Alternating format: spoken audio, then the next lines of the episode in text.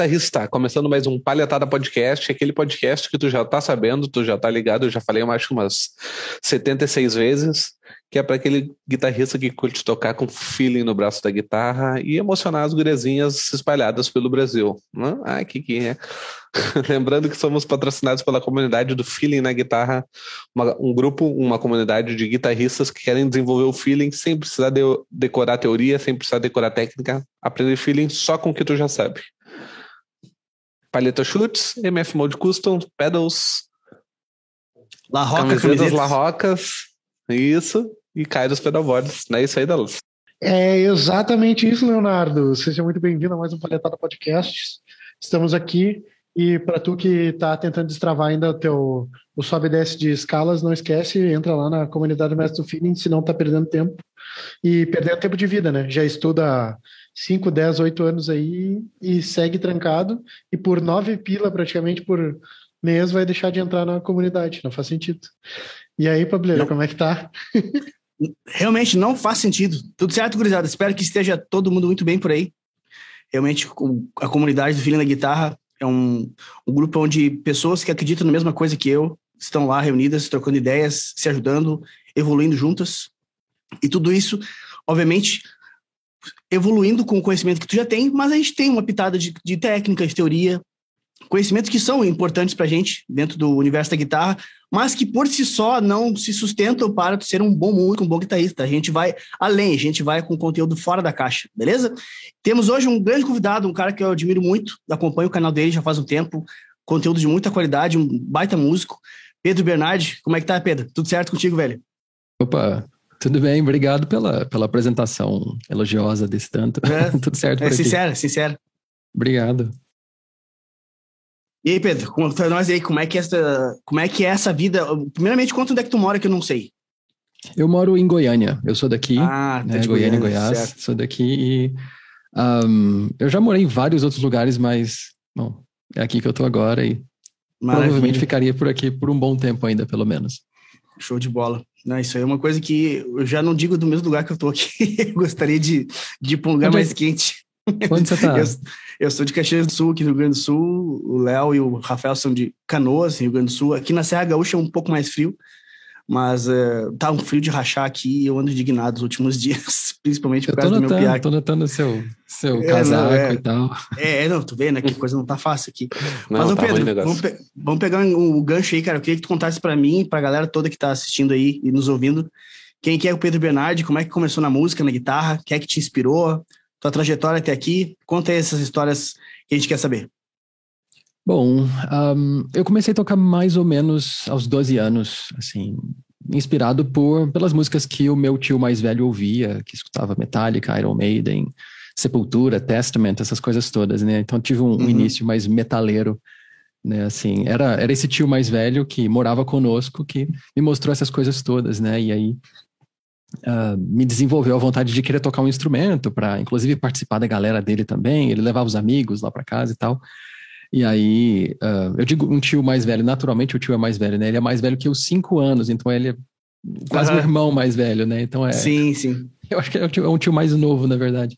Uh, mas por isso, por causa dessas, dessa, dessa experiência de trocar de, de, trocar ideia com eles e tal, de, de, sobre música, e eles falando sempre muito bem dessas figuras, o Steve Harris do Iron Maiden, o, o Hatfield do Metallica, o Slash e tudo mais, eram figuras que eles falavam sempre com muito, assim, com, com muito, de maneira muito positiva, né? E aí eu, uhum. mais novinho, eu queria participar daquele grupo de amigos lá, queria ser legal também, e acho que isso me levou a querer tocar um instrumento, e aí foi quando eu pedi para os meus pais eu quero tocar baixo, eu queria tocar baixo na época, por causa do Steve Harris.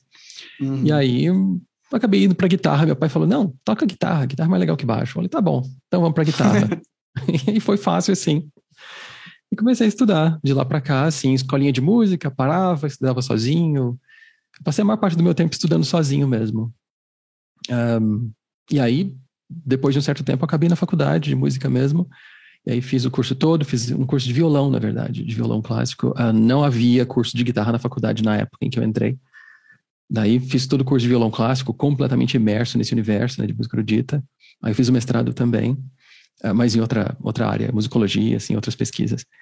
E depois acabei voltando para guitarra mesmo, depois da faculdade, né? Assim, eu sempre fui guitarrista, só fui violonista nesse, nesse recorte durante essa, essa faculdade é, fica onde? Essa faculdade que tu, que tu A fez? Universidade Federal de Goiás.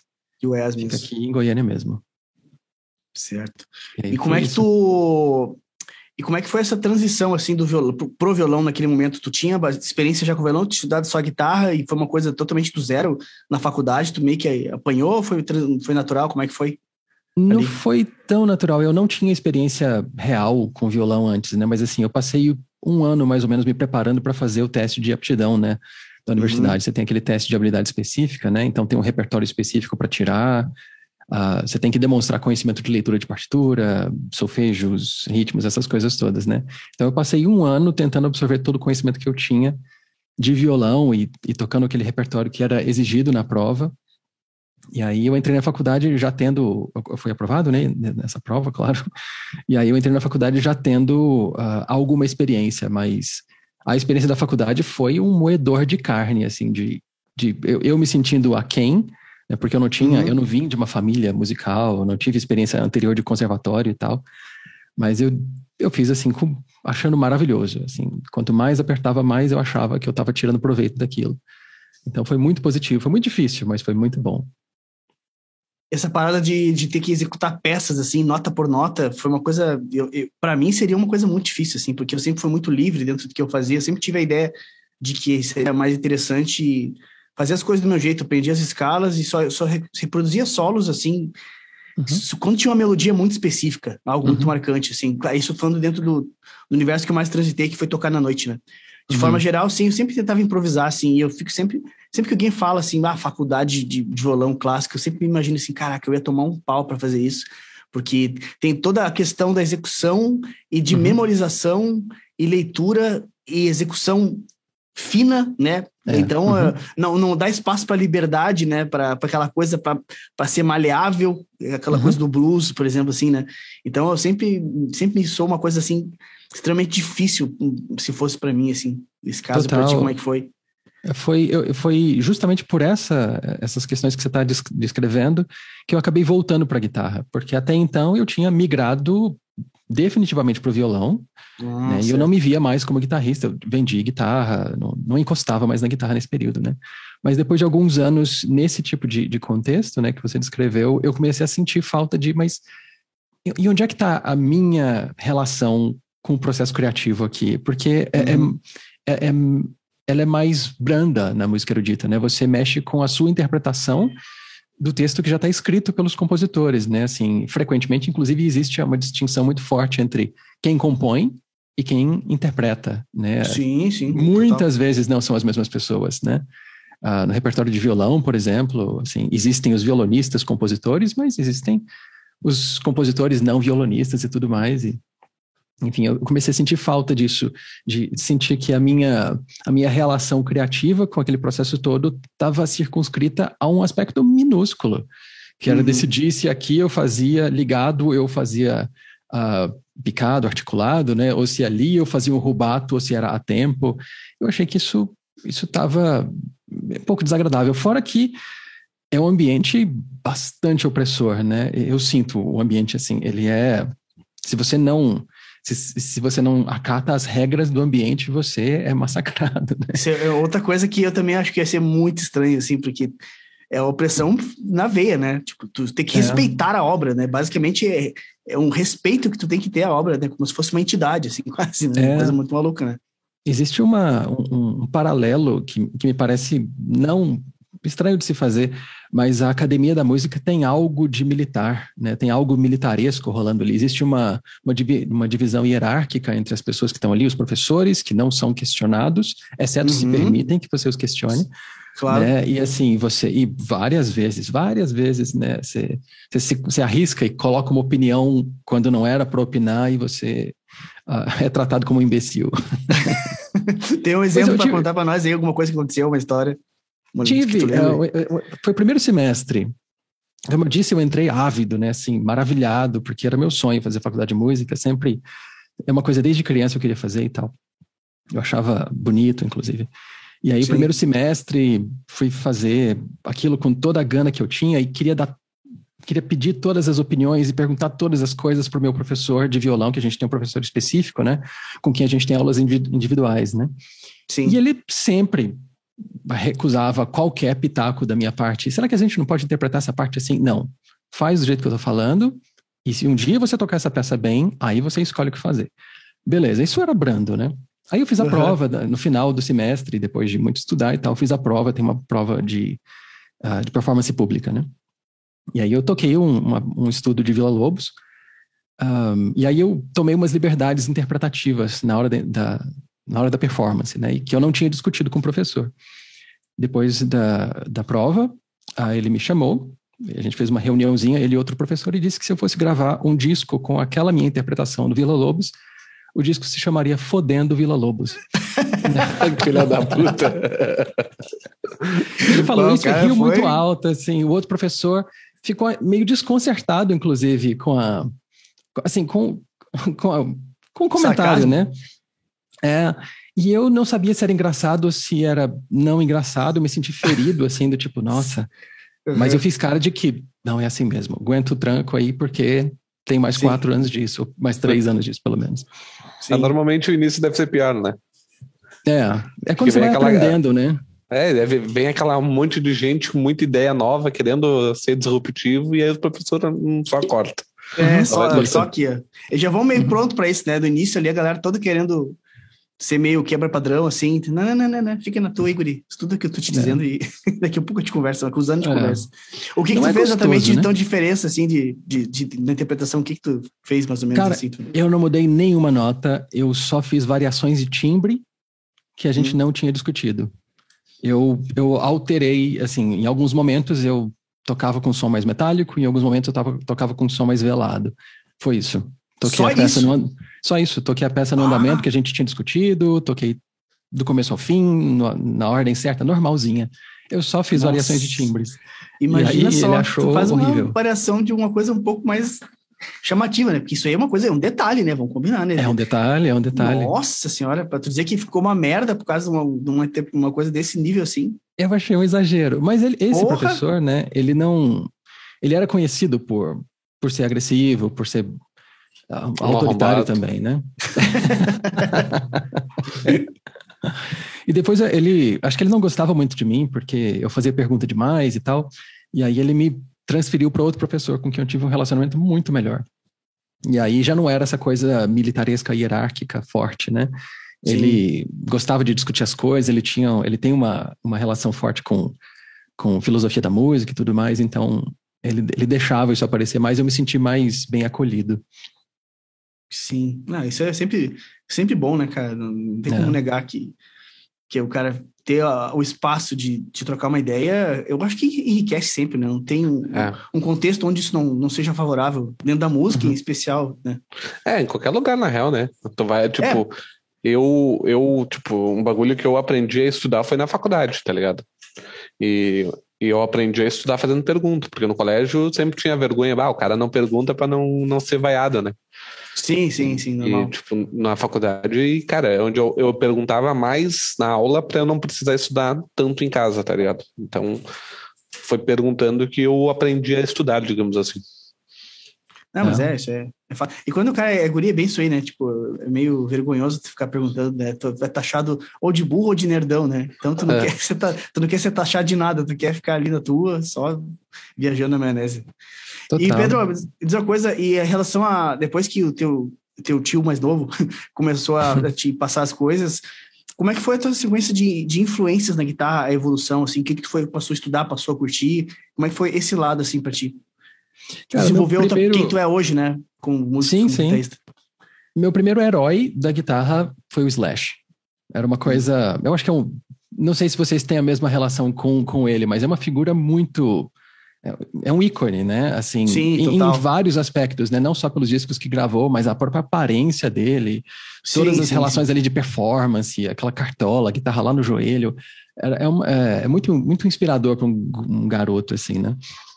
E aí, um, eu ouvia essas coisas, eu ouvia Guns N' Roses porque eu achava muito legal. Eu conhecia só um disco, que era o Use Your Illusion 1. Uhum. Uh, várias fitas cassete gravadas, que eu sou da época da fita cassete, uh, com pedaços de disco, o Black Album do Metallica, o, o Countdown for Extinction do, do, do Megadeth, e Sim. essas coisas todas, né? E eu tocava basicamente sozinho. E eu nunca fui de tirar música. Eu nunca achei mais legal tirar a música. Eu achava mais legal criar uma parte de guitarra para aquela música do Metallica. Hum, Aí eu entendi. colocava uma guitarra minha junto. Claro que ficava sem Porque dúvida, jeito. terrível, né? é, mas eu achava mais interessante, achava mais divertido. Então tirava uns pedacinhos de riff, aí criava uma outra terminação. E, e eu passei muito tempo tocando assim, né? Assim, uh, tirando pedacinhos, compondo outros pedacinhos e tocando com disco, ou fita cassete, na verdade. Sim. E depois é que eu comecei a. Aí depois o que, que aconteceu? Ah, eu descobri, descobri o Gary Moore, descobri que ele existia. Eu vi um clipe. Uh, Cold Day in Hell, eu acho, acho que eu disse, é o, é o clipe dele. É, e aqui é um cara, não, não sei se vocês estão muito ligados na, na, na, pegada do Gary Moore, mas ele é um bluseiro que sim, toca sim. com high gain, né? Sim, eu tocava, pelo menos durante um período. Sustain. Sim. Total. E eu não sabia que aquilo existia, assim, eu não sabia que podia, que alguém podia tocar blues com high gain. Eu achei muito legal. Achei assim, foi, sim, sim. foi tipo, assim, mind-blowing, né? É. Sim, total. E aí eu comecei a pensar, peraí, tem alguma coisa aqui, porque tem uma relação né, com, com o Slash, que é meio bluseiro, o Zac Wild, meio bluseiro, Jimmy Page, que eu já ouvi também. Então, essa, essa, galera que vem do blues rock, era, era essa galera que eu mais gostava. Só falou, só falou, citou Les Pauseiro até agora, não falou, não falou um cara de extrato. É coincidência isso ou, ou não?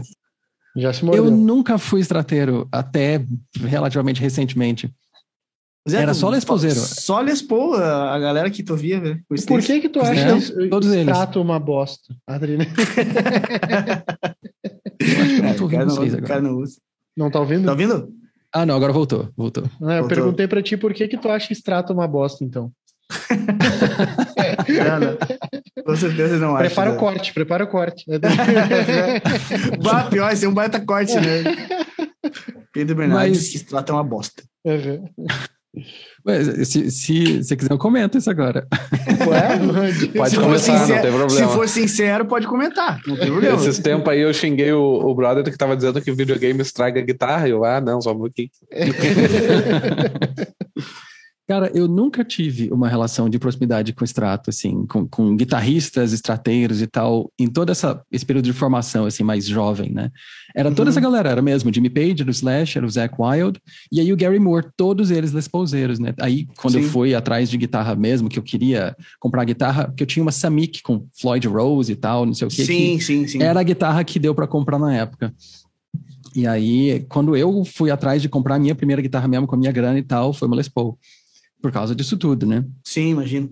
E aí foi uma Les Paul Studio, daquela, a mais barata que tinha, mas era uma Gibson Les Paul Studio, que eu pensei, não, vai ser uma Gibson, porque essa galera uhum. toca Gibson, enfim. Né? E, e foi, eu, eu não sei bem como é que isso rolou uh, com, com referências, mas aí eu comecei a descobrir uns caras como... É, bom, o Kotzen toca com single coils, né? E aí durante um tempinho eu achei, nossa, esse cara tem um som legal. Eu nunca ouvi muito profundamente, mas ele tem um som legal. E aí comecei a descobrir uns outros caras tipo, tipo, nossa, o Landau, Michael Landau. Sim. Né, assim, uma coisa aqui, outra ali.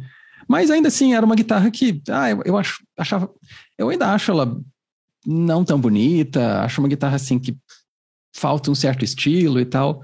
Todo mundo toca com extrato, tem essas coisas todas, né? Mas aí eu peguei uma. Aí eu pensei, ah, porra, ah, nem. Eu não queria gostar dessa guitarra, ela é mais feia que as é. outras. Mas eu me senti muitíssimo em casa. Né? E aí, de lá para cá, eu acho que eu fui aceitando que, tipo, ah, eu acho que eu, quando eu toco, a música sai melhor quando eu toco em extrato. Hum, é mais fácil para eu fazer alguma coisa da qual eu mergulho depois. É, Interessante. É por tu, e por que, que tu acha isso? De onde é que tu, sabe, tu acha que sai essa, essa tua sensação de que sai algo mais interessante quando tu toca extrato? Mas eu eh, não sei se é isso que tu falou, é mais, tu consegue te expressar melhor com a extrato do que a Les Paul, é isso que tu tá dizendo? É, é. Eu e acho que... que é, isso? Eu acho que ela é mais fácil de tocar, para mim. Assim, eu, ela se acopla mais ah, às minhas mãos e é... ao meu corpo. Total. E aí eu me sinto mais à vontade com ela, eu, eu acho essa guitarra mais manipulável. E não é pelo timbre, total. porque dá para pôr dois humbuckers claro, na extrato lá e... Sim, total igual, né? Eu só comecei a me sentir mais capaz, mais seguro. Acho que ela me traz mais segurança. Eu toco com um pouco mais de convicção. uh, menos medo de errar, alguma coisa tem a ver com essa coisa da, do conforto da guitarra, né? Total. Eu acho que total. se fosse uma Les Paul com aqueles recortes e tal, beleza, eu estaria igualmente satisfeito. É, Telecaster eu acho um pouco mais difícil também. Acho que ela é mais quadradona. Ela é tipo uma. Me, mesmo esquema da Les Paul, né? né? É, é, mesmo esquema. Por isso que eu comecei a, a deixar de lado as Les Paul e Tele, cara. As, as clássicas, né? Que tem. Uhum. Não as modernas, que tem corte, como tu falou, né? Os cuts. Porque, cara, quando tu, quando tu pega extrato, parece que a guitarra te abraça, né? Tipo, é. tu pode estar tá sentado com ela no sofá ali e ela tá assim, encaixada no teu corpo, faz parte de ti já. Pega uma é. Les Paul e senta no sofá pra tu ver ali a, a desgraça que é pra tocar aquela. Ela, é, ela fica deslocada no corpo, ela é meio Total. baixa, fica toda pra direita. É, o antebraço é uma... aqui fica naquela borda grossa pra caramba. Uhum. Tá um negócio que me incomodava demais era, era o antebraço e o encaixe, encaixe da pança, sabe? E na é. extrato ali tem todos os cortes, tanto que a minha, a minha tele não tá aqui, eu mandei regular, mas a minha tele é da, do Zaganin também é moderna, tem os mesmos cortes da, da extrato, sabe? Eu, hoje em dia, não consigo imaginar tocando uma guitarra que não tenha esse conforto, sabe? Nem é tanto questão do timbre, eu gosto de humbucking, gosto de single, sabe? Eu também. Mas, cara, eu preciso desse conforto para tocar, eu me sinto seguro também, que nem tu falou, sabe? Eu, eu me sinto livre para tocar sem, me, sem ter algo me prendendo, sabe? Sem ter uhum. um, uma coisinha ali, sempre assim, ó. Com, com o Expo, seja o que for, se eu tô no solo, se eu vou pro final do braço, aquela grossura, aquela tosqueira do braço que tu chega uhum. aqui, tu consegue tocar só com o dedo 1 e 2, nem consegue alcançar as notas com o dedo 3 mais, sabe? Tem que ficar tocando, tem que ficar tocando assim as coisas, sabe? Assim. É, sim. Ah, isso aí é o tipo de coisa que, daí somando o nosso encaixe do braço, da barriga aqui, pá.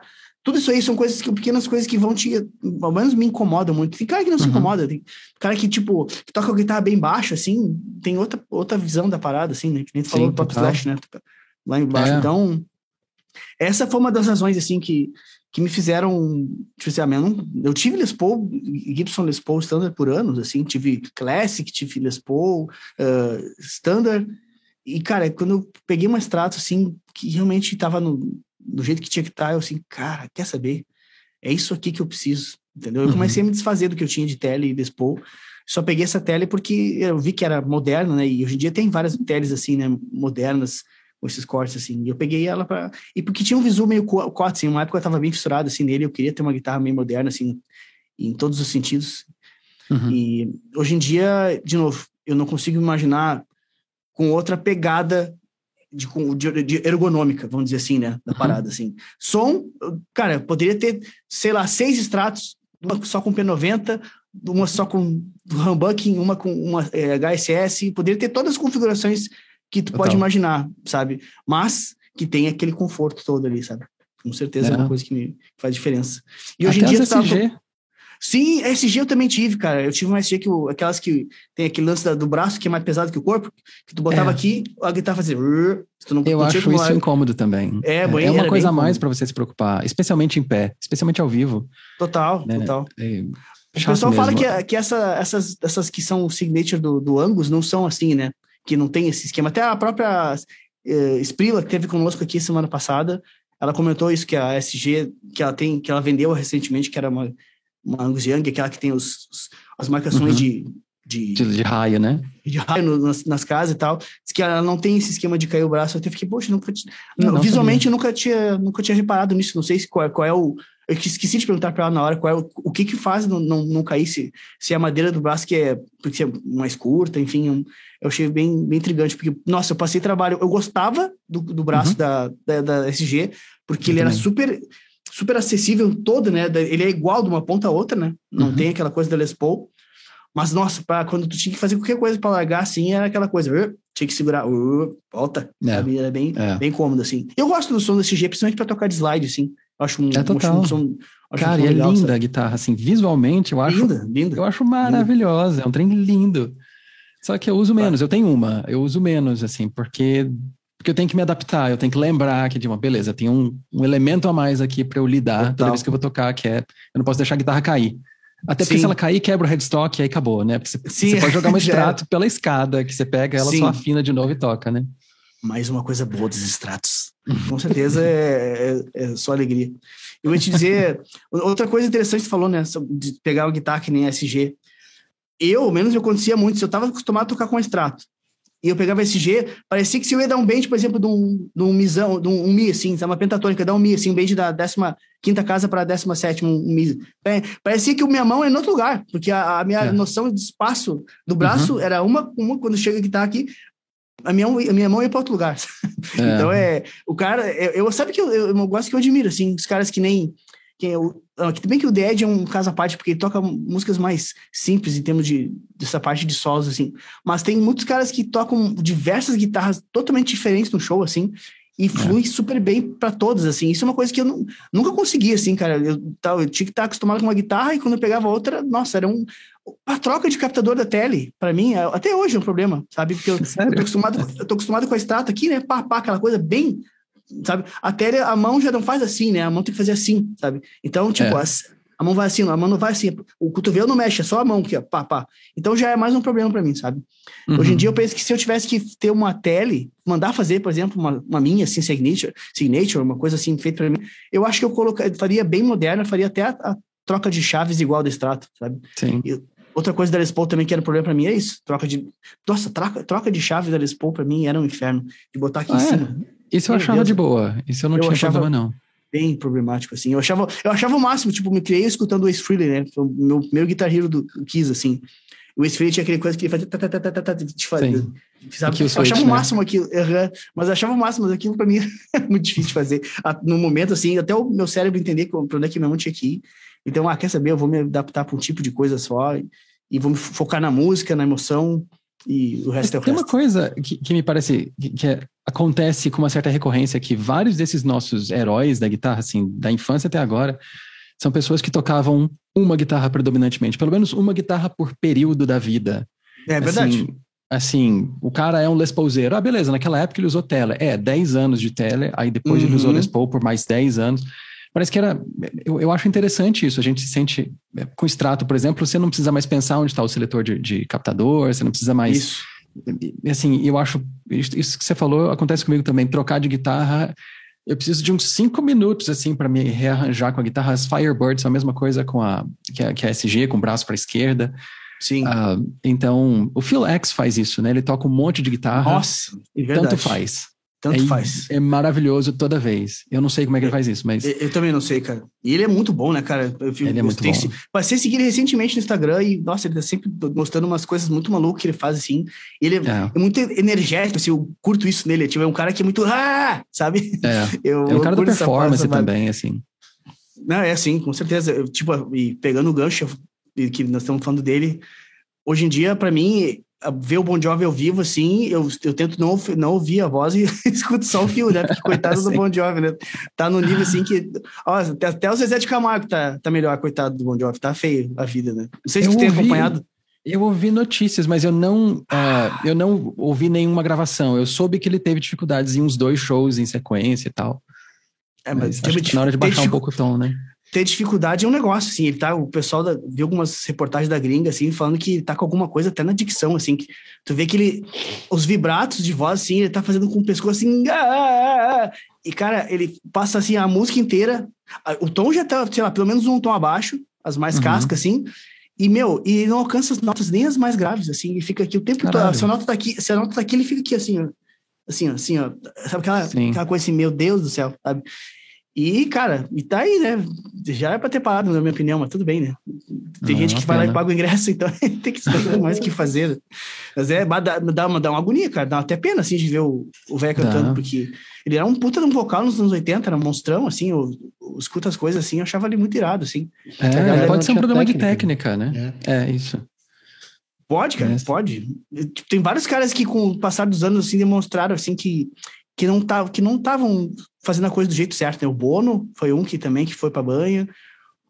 Os caras, eu acho que não, não estudaram o lance é, do jeito que tinha que ser, é, né? O Axel Rose também. que canta como Mickey Mouse hoje. É, né? é, é sabe? Ah, é outra coisa, né? Que, que é muito estranho ver o Axel cantar. Cara, mas você pega uns caras assim, tipo. E outra, paga outra 300 vibe, quando né? foi no show do louco. Não pois dá, é, né? né? Mas é, foda, né? Mas tu ah, vai pela, pela, pela, pelo é o valor todo, né? emocional, é o todo, é. é, o todo. é que nem no show é. do Kiss, né? É a nostalgia. Kiss, é, no total. Fui no show do Kiss, tipo, o Paul Stanley, tá certo que não tá tão mal quanto tava até 10 anos atrás, na última turnê do Monster lá, Mas tu, bah, nem perto do que era, assim, tu, tu prestar atenção, tu meio que desanima, assim, já arranca, assim, na primeira nota que ele canta, assim, da Detroit Rock City, Detroit Rock City já arranca na, na trave, assim, sabe? Todo show. Ele, não sei se não se aquece, demora, mas ele já arranca, assim, dando na trave, assim. Aí tu tem que desapegar e vai pelo, pela, pelo todo, que o Rafael falou, né? Pela é. história que, pela emoção que tu tem, tá ali, vendo uma banda que te inspirou a começar, é, é essa pegada aí que, cara. Uma vez eu fui no, no show do Sublime, tá ligado? A banda uhum. Sublime, né? Sim, sim, uhum. conheço. E aí eles vieram assim, Sublime with Rom, porque o vocal original morreu. Só ah, que dos, dos, originais só tinha o Batera. ah, fogo isso, né? Acontece, né? O cara tem, tem direito, né? É. Mas é sacanagem, né? Se tu pensar, né? Putz, não, nada contra a Batera. Batera, é, eu, eu acho que Batera é músico também, acredito. Não, não é isso. É que tu vai me dizer que é, sub, que é a banda Sublime não, só tem um integrante. Claro, claro, com certeza. Ainda mais, tipo assim, a parte rítmica somente, né? A batera, né? Como eu disse, por isso que eu fiz a piada. Batera também é músico. Os caras falam que batera nem músico, nem músico é, né? Sim. Mas eu acho, eu acho, não é, não chega a ser, né? Mas beira a picaretagem, né? Se tu pensar, né? É. é só porque o cara tem, tem direito sobre a parada, né? Porque não. uma obra artística, assim como obra artística, não é sublime, né? Tu pensar dessa forma. Mas, é. ô, mano, picaretagem era esse show que tava rolando aqui, que. Tipo, mano, tu, é, tu passava na, aqui em Porto, aqui, um monte de, de outdoorzão e tal, Coldplay, Coldplay, Coldplay. E aí tava ali pequenininho, mano, tributo ao Coldplay. Só que pequenininho mesmo assim, tipo, não dá tu ver. olhava, tu não, não deduzia direto, tu tinha que parar para ler o bagulho para tu tá ver que, que era. Pariu. Só que é eu, sacanagem. Eu, eu cheguei a pensar, bah, vou ir ver quanto é que é o ingresso do Coldplay. bah, e eu, meu, depois eu fiquei sabendo, a tua coroa foi no fim ou não? Não sei. A, a mãe do Léo tinha comprado o ingresso. Eu não sei se ela comprou sabendo que era tributo ou se ela achou que era Coldplay. Acho que ela ganhou os ingressos. O... Mas, tipo, cara, o ingresso era 200 contos. Ah, mas tem umas bandas tributo que são caras, meu. De, de onde é que era essa banda? Aliás, onde é que foi o show? Nem era, sei onde é que foi. Que foi no Araújo. Pode ser. No Araújo? Ah, esse é no Araújo é um, com certeza é uma banda que tem um certo renome, né? Pra, pra levar a galera.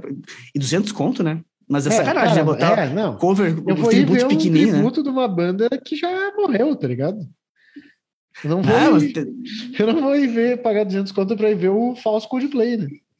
Não, eu entendo, entendo perfeitamente. Eu vou naquele do. Sentido. Como é que é o do Magrão, aquele. O, tipo, e é diferente, vai rolar um, uma noite de tributo ao Coldplay no Opinas ali, na opinião, tá ligado? Uhum. Ah, é, é diferente. É, é outra vibe. Então, é uma, e tu é não vai pagar festa. 200 conto. É, agora é tipo. Pegar e, e, me vender um ingresso de 200 pila pra eu ir ver uma banda cover de Coldplay de me matar. É, é diferente de ver aquele tributo ao Rei do Pop.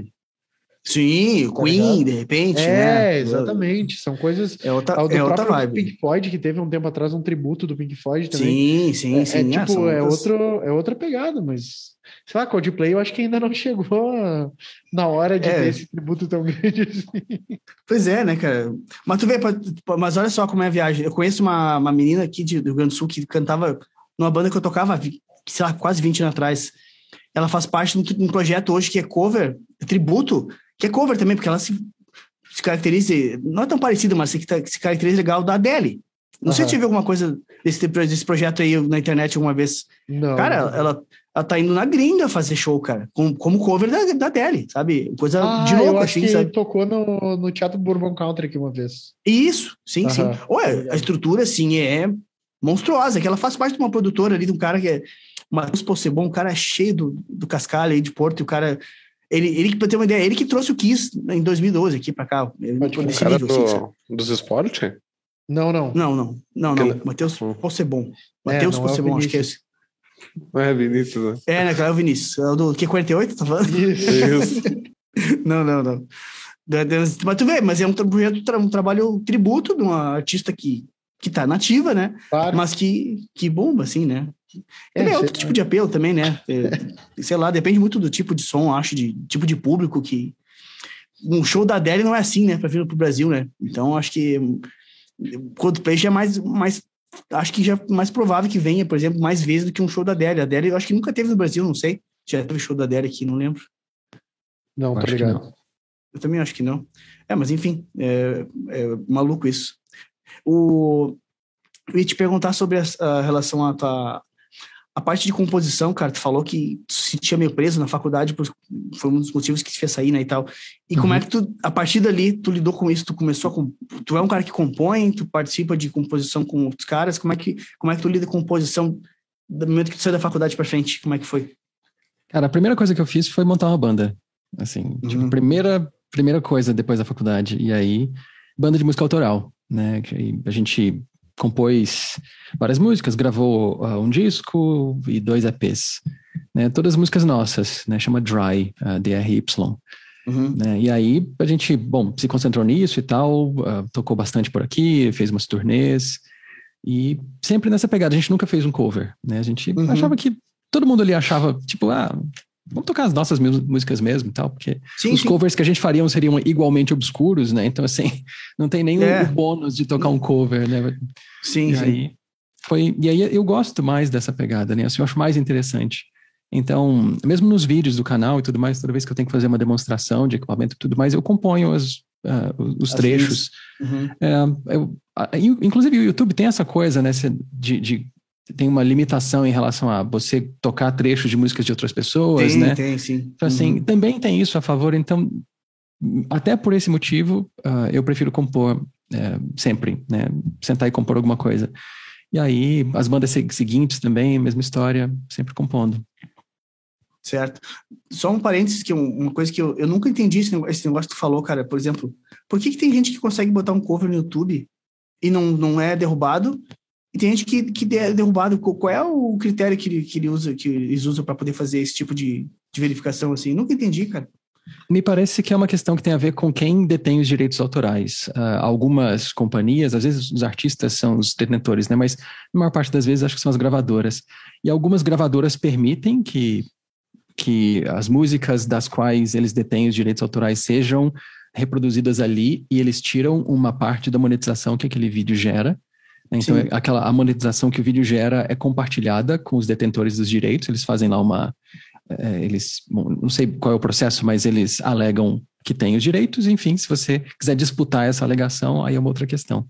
E tem Sim. artistas que, ou, ou, gravadoras, que não permitem de modo algum que, que músicas deles sejam reproduzidas por meios que não sejam os deles mesmos, né? Então tem bandas que você não vê cover, né? Porque o vídeo é derrubado imediatamente. E tem, tem bandas uh, que a gente vê bastante e tal, e na maior parte das vezes eu creio que essa monetização é compartilhada com quem detém os direitos. Pois é. Beatles, por exemplo, tende a ser problemático, ou acho que Pink Floyd tende a ser, tende a ser problemático também. Alguns desses vídeos passam né, nas brechas, até onde eu sei. Sim. Você fala, Léo? Não, eu ia falar que tem uma galera que usa músicas famosas e eles liberam uma parte da, da monetização para. É. Né? Agreguei é, legal. Esse, acho que esse é o processo. eu, não, que eu tava esperando a finalização. Realmente não, foi uma é, excelente participação. Não é zoeira, não é zoeira. Não é zoeira. Cara, cara, eu ia dizer o seguinte, ó. Uma vez eu tava fazendo uma live no Instagram, ensinando a tocar, e, e ensinando não, mais que analisando a harmonia daquele som Last, Last Train, do, do John Mayer, do ano passado. É. Last ah, Train. Que ah, é. Last, Last, Last, Train, Home, é Last Train.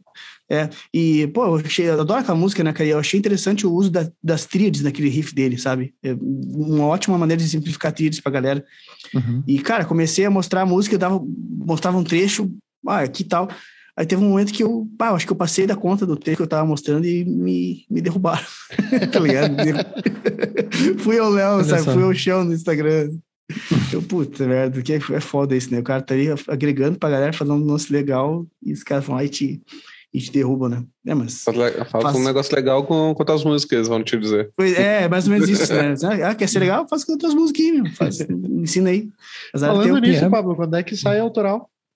Cara, o Jonas tá mixando, cara. Hoje não consegui ir lá, fui lá anteontem. A gente tá, tá mexendo na bateria já, que bateria programada é, meio, é mais problemático no sentido de que, por exemplo, eu não sou batera, eu sei as coisas de batera, mas tem nuances assim que vão passar, opa, que não é bem assim, sabe? Então a gente está tentando deixar o mais orgânico possível, não só em termos de timbre, mas em termos de, de execução, como que um, um batera executaria, se as mãos dele seriam não seria muito. Doutor Octopus, sabe? Tipo assim, tá fazendo uma coisa aqui, mas tem um prato rolando ao mesmo tempo que tá aqui, sabe? Tentando uhum. fazer uma coisa mais humana, humanamente possível de executar, assim. Pode ver. E tá, tá ficando legal, cara. Espero que. Olha, hoje é, hoje é quarta, espero que até o fim de semana esteja pronto aí. Show. Eu vou começar a fazer umas antecipações pra galera. Confesso que tô ansioso. É, tu vê, tu mal fez uma tá antecipação, eu já fiquei ansioso, né? Quando sim, falou sim, que sim. fazendo. Não, eu vou fazer umas antecipações, tipo aquela que tu mandou do Victor Clay lá, vou mostrar a historinha ah, do porquê, mostrar, mostrar o refrão. Isso aí é um negócio que funciona, porque tu conta uma historinha da música e eu acho que vai funcionar legal, sabe? Mais do que, do que fazer um teaser muito trabalhado, sabe? Hoje, uhum. ao menos eu me, me pega mais hoje em dia essa parada, assim, que nem que dia. Tu mandou aquele negócio do Victor Clay, só pra te, te situar o Pedro, é um, não sei se tu, tu manja isso, tu acompanha aí. É o, ele fez uma, uma, uma série de. Como é que é o nome da série mesmo, Rafael? Como nascem as músicas, é isso? É, eu acho que é isso aí. E ele fazia, tipo assim, um rios, sabe? Falando sobre o processo da. Como é que surgiu a música, sabe? E, e, e ele é super inteligente, assim, ele manja da parada, né? Do, engajamento, assim. Ele mostra muito da rotina dele e, tipo assim, ele gera uma história sobre a música e ao mesmo tempo ele tá mostrando quem ele é na essência, assim, tipo, ele levanta, ah, aí ele, ele, ele pega, assim, o celular, ele bota aquela lente eh, ultra-wide, assim, mais aberta, aí ele vai andando de skate dentro de casa, ah, vou finalizar com o café na mão, faz toda uma onda, assim, sabe, tipo assim, pô, tu consegue identificar qual é a vibe do cara só naquela parada ali, e ele conta, bah, eu queria uma letra que as pessoas se identificassem, vou falar uma letra sobre isso, aquilo, aí ele mostra o refrão ali no, no sei lá, no, no, no do Mac dele ali e tal, bem cru, assim, sem mixagem, bateria bem cru, assim, e daí, tipo assim, bah, tu junta aquilo ali, a música, que tu, a letra que tu ouviu, com a história que ele contou, com o vídeo que ele fez, aí tu fica, putz, que, quero ver essa música, velho, quero ver como é que ficou, sabe? Quero ver como é que ficou. É, é uhum. é mais ou menos assim a, a jogada que tem que fazer, sabe? Não simplesmente assim, ah, que, ouviu essa música nova, tipo assim, porra, ele, como ele tem um, deu uma, uma prévia do processo, tu pensa, porra, que legal, quero ver como é que ficou. Eu vi esses dias funcionar muito bem isso aí com um vídeo que eu não sei lá quem era.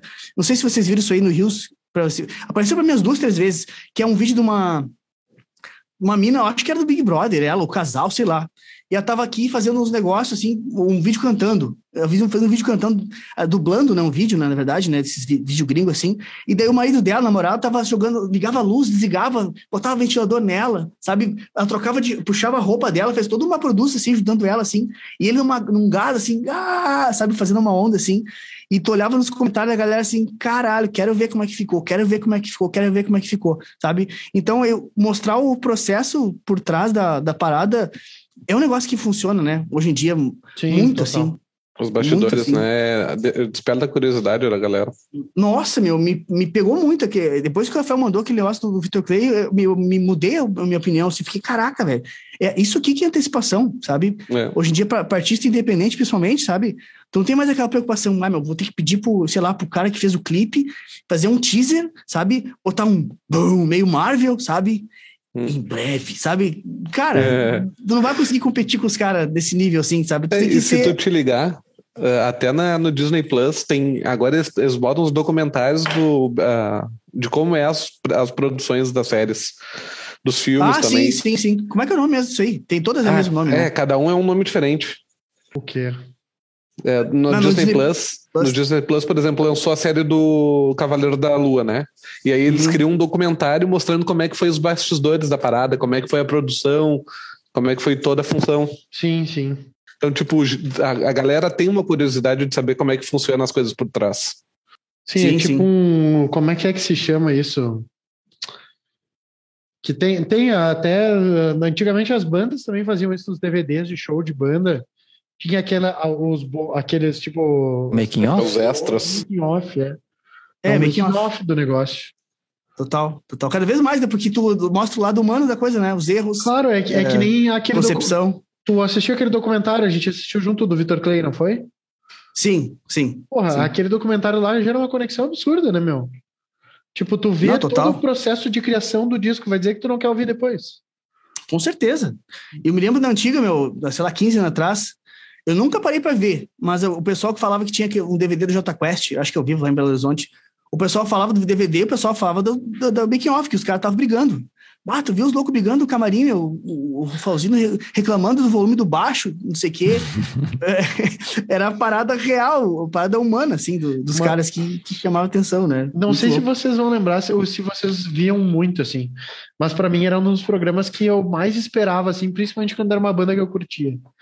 O Família MTV. Não lembro. Porque eles não que existia, mas eu não cheguei a assistir, eu não cheguei a ver episódios. Cara, era o seguinte, eles pegavam uma banda, que nem a Fresno, por exemplo.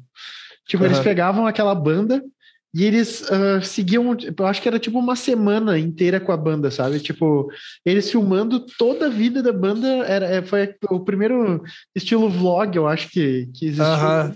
Eles filmavam Sim. a rotina da banda inteira durante uma semana. E aí saiu um episódio por semana tá ligado? Da família MTV. E eles mostrando 100% do bastidor, os caras jantando. Os caras, puta, era do caralho. Do caralho.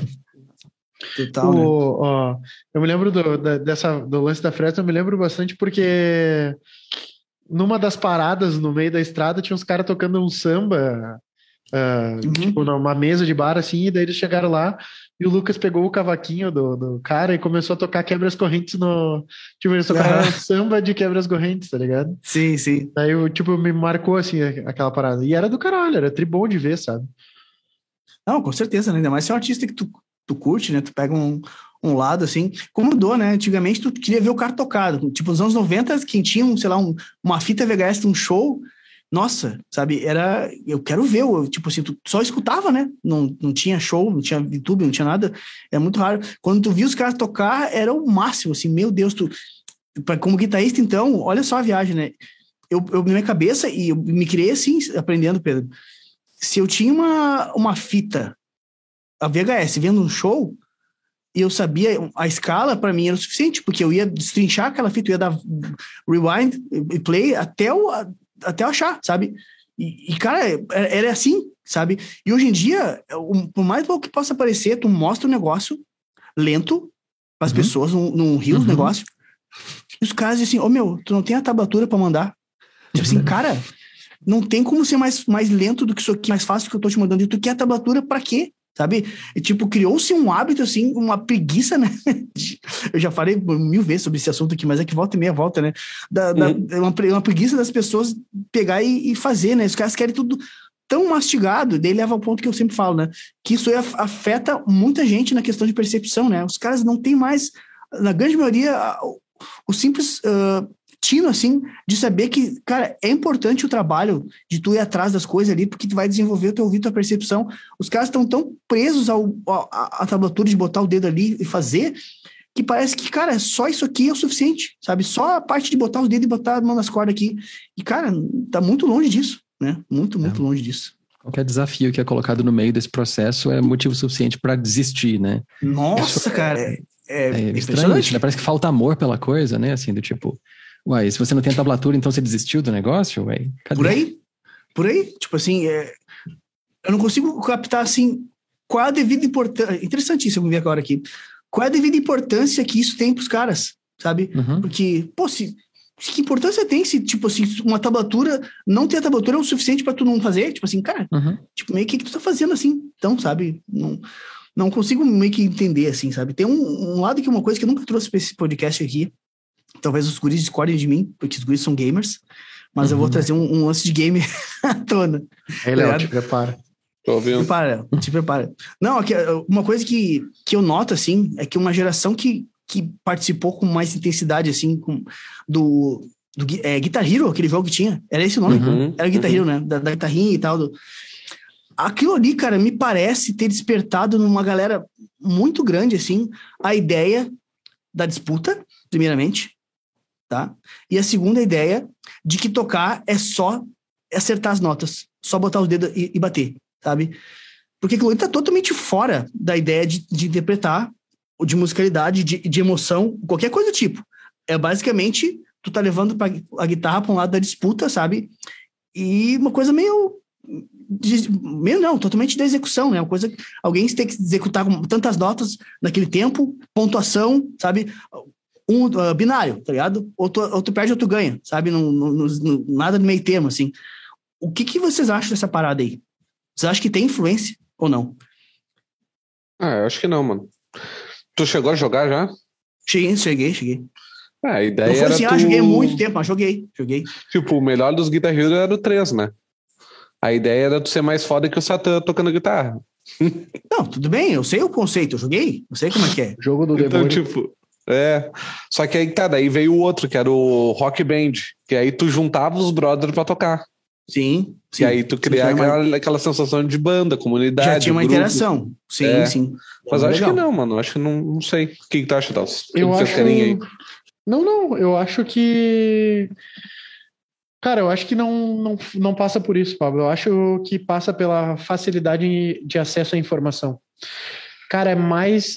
Se, já que existe a tablatura, já que existe o Guitar Pro, que eu jogo lá o negócio e ele vai tocando ali, dizendo bota o dedinho aqui, bota o dedinho ali, ah, que eu não preciso mais desse esforço, saca? Ter que parar ali e ficar me esforçando para ficar vendo o teu vídeo, por mais lento que seja, tá ligado? Então, ah, ah, eu acho que, tu sabe, né? Nosso cérebro é programado para economizar energia. Ocupar Nós energia, somos- sim, sim. nós somos Sim. preguiçosos, seres preguiçosos de natureza, assim. para a gente vencer a preguiça, a gente tem que se esforçar. É mais fácil ser gordo do que ser magro, né? Então, ah, o que eu acho é que a gente entrou, a gente pegou. Existe agora uma geração que já nasceu com o Cifra Clube na mão, entendeu? Ah, eu acho que não, não, não foi culpa do Guitar Hero. Acho que o Guitar Hero fe- fez muita gente se interessar por música. Eu não tô dizendo que foi culpa, tô dizendo que, que muita gente que passou por ele ficou com, a- com essa visão em relação ao instrumento. Não, Sim. que culpa é inteiramente dele. Com certeza, isso, tudo que tu falou é uma boa parte, assim, sabe? Eu trouxe à tona, assim, o que, que vocês acham da, da geração que, partici- que participou desse, desse, desse Guitar Hero, assim, dessa parte do jogo, assim, se Sim. não, não pode ter ficado entranhado isso de alguma forma. Principalmente a galera do metal, né? Porque o metal já é uma coisa diferente por si só, né? Sim. É, A maioria dos conceitos que eu falo aqui sobre a minha visão, muitos não se aplicam ao metal, né? Porque o metal é um negócio de mais ter mais nota, de ter mais precisão, de ter, de ter que nem o Bruno Mello fala, ter postura, tipo assim, é uma outra vibe, né? Os caras que vão, te- vão analisar um guitarrista de metal, o cara da, da galera do metal que vai analisar um outro cara no YouTube, os caras não estão prestando, os caras não estão fechando o olho e dizendo, bah, que massa, os caras estão olhando o teu ombro. E tá meio tenso ali, sabe? Olha a inclinação da paleta do cara, não tá em tantos graus para cá. Tipo assim, é outra parada. Então, existe um um certo. Esse nicho do metal é um, é um nicho à parte, assim, que é bem difícil de, de se encaixar com as coisas que eu falo aqui, porque eu falo sempre de emoção, sabe? De se expressar.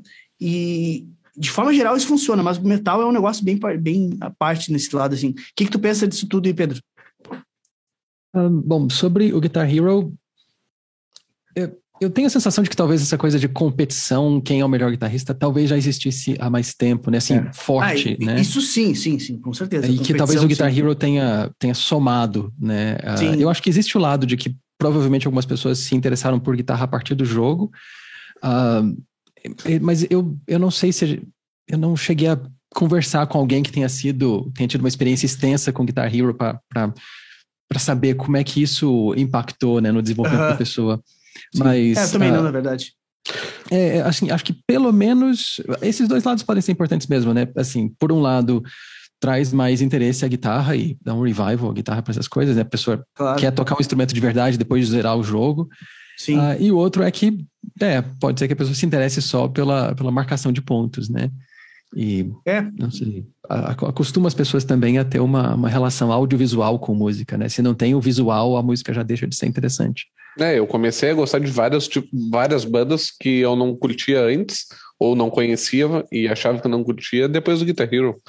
Tipo, eu comecei a gostar de, de LED, de comecei a gostar de ACDC, essas paradas assim, depois de tu jogar Guitar Hero. Porque, tipo, meus coroas não escutavam rock quando eu era pirralho, tá ligado? Lá em casa Uhum. era sempre mais um popzinho, um reggae, uma parada assim. Então era isso que eu curtia ouvir. E aí depois comecei a tocar na guitarra, no Guitar Hero ali e aprendi a gostar dessas paradas.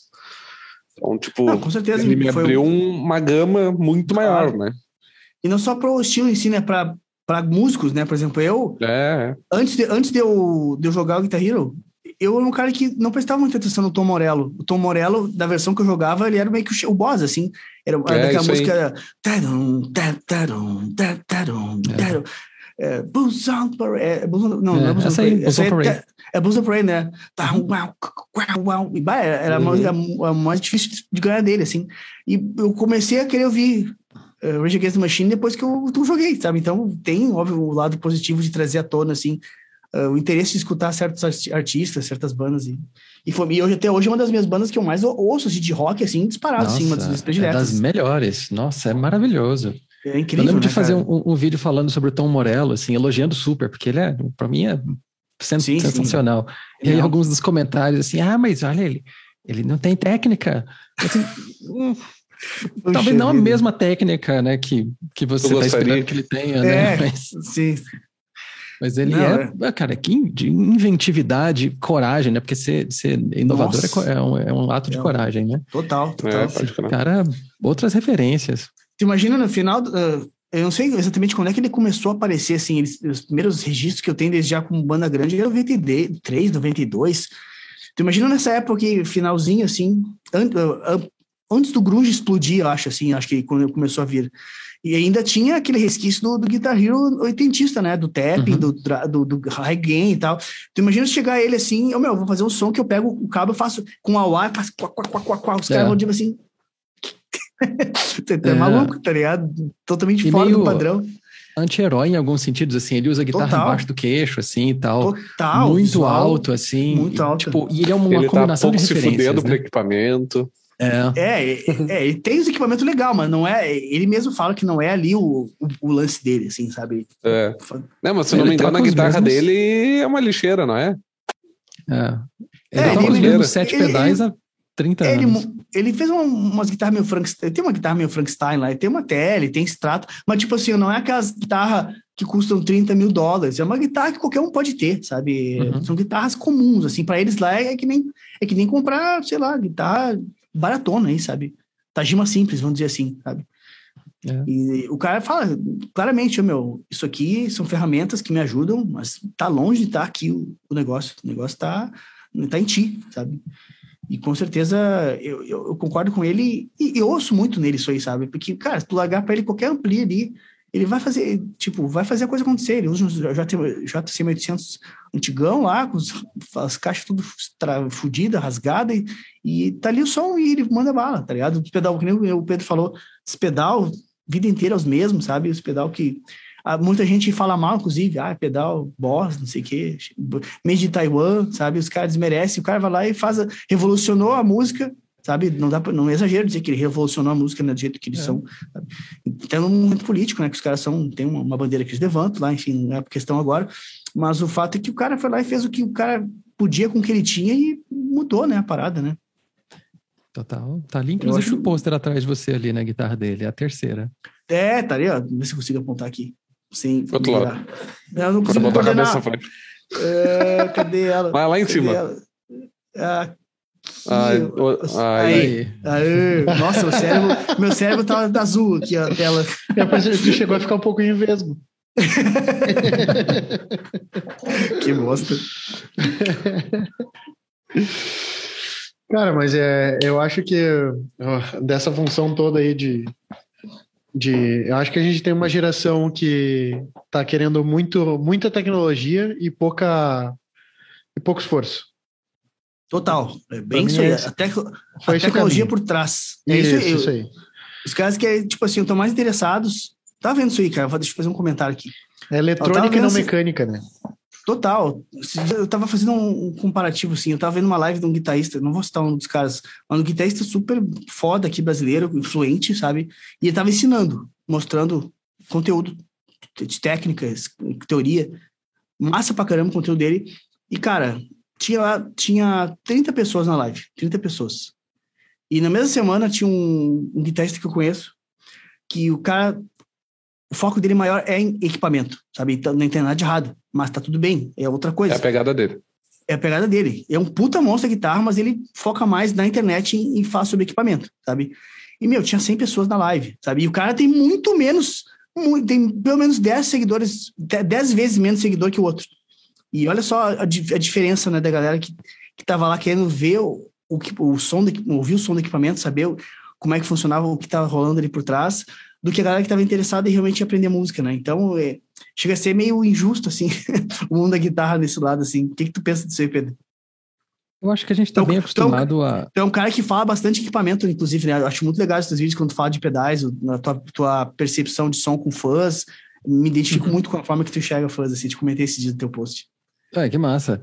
Obrigado. É, é, pois é, eu acho que a gente está bem acostumado a, a esperar soluções rápidas das coisas, né? Assim, se aquilo não te resolve imediatamente, aquilo deixa de ser entendido como útil né? E, e, música é uma coisa que exige anos de dedicação, assim, não é uma coisa, sabe, uma técnica, eu vou aprender paletada alternada, se eu não aprender nos primeiros três dias, isso não é para ah. mim? Como assim? Se eu fazer isso por 40 anos, né? Então, assim, uh, eu acho que existe uma desincronia entre entre o tempo necessário que a gente precisa para aprender um instrumento e a expectativa que a gente tem de que aquilo seja resolvido rápido, né?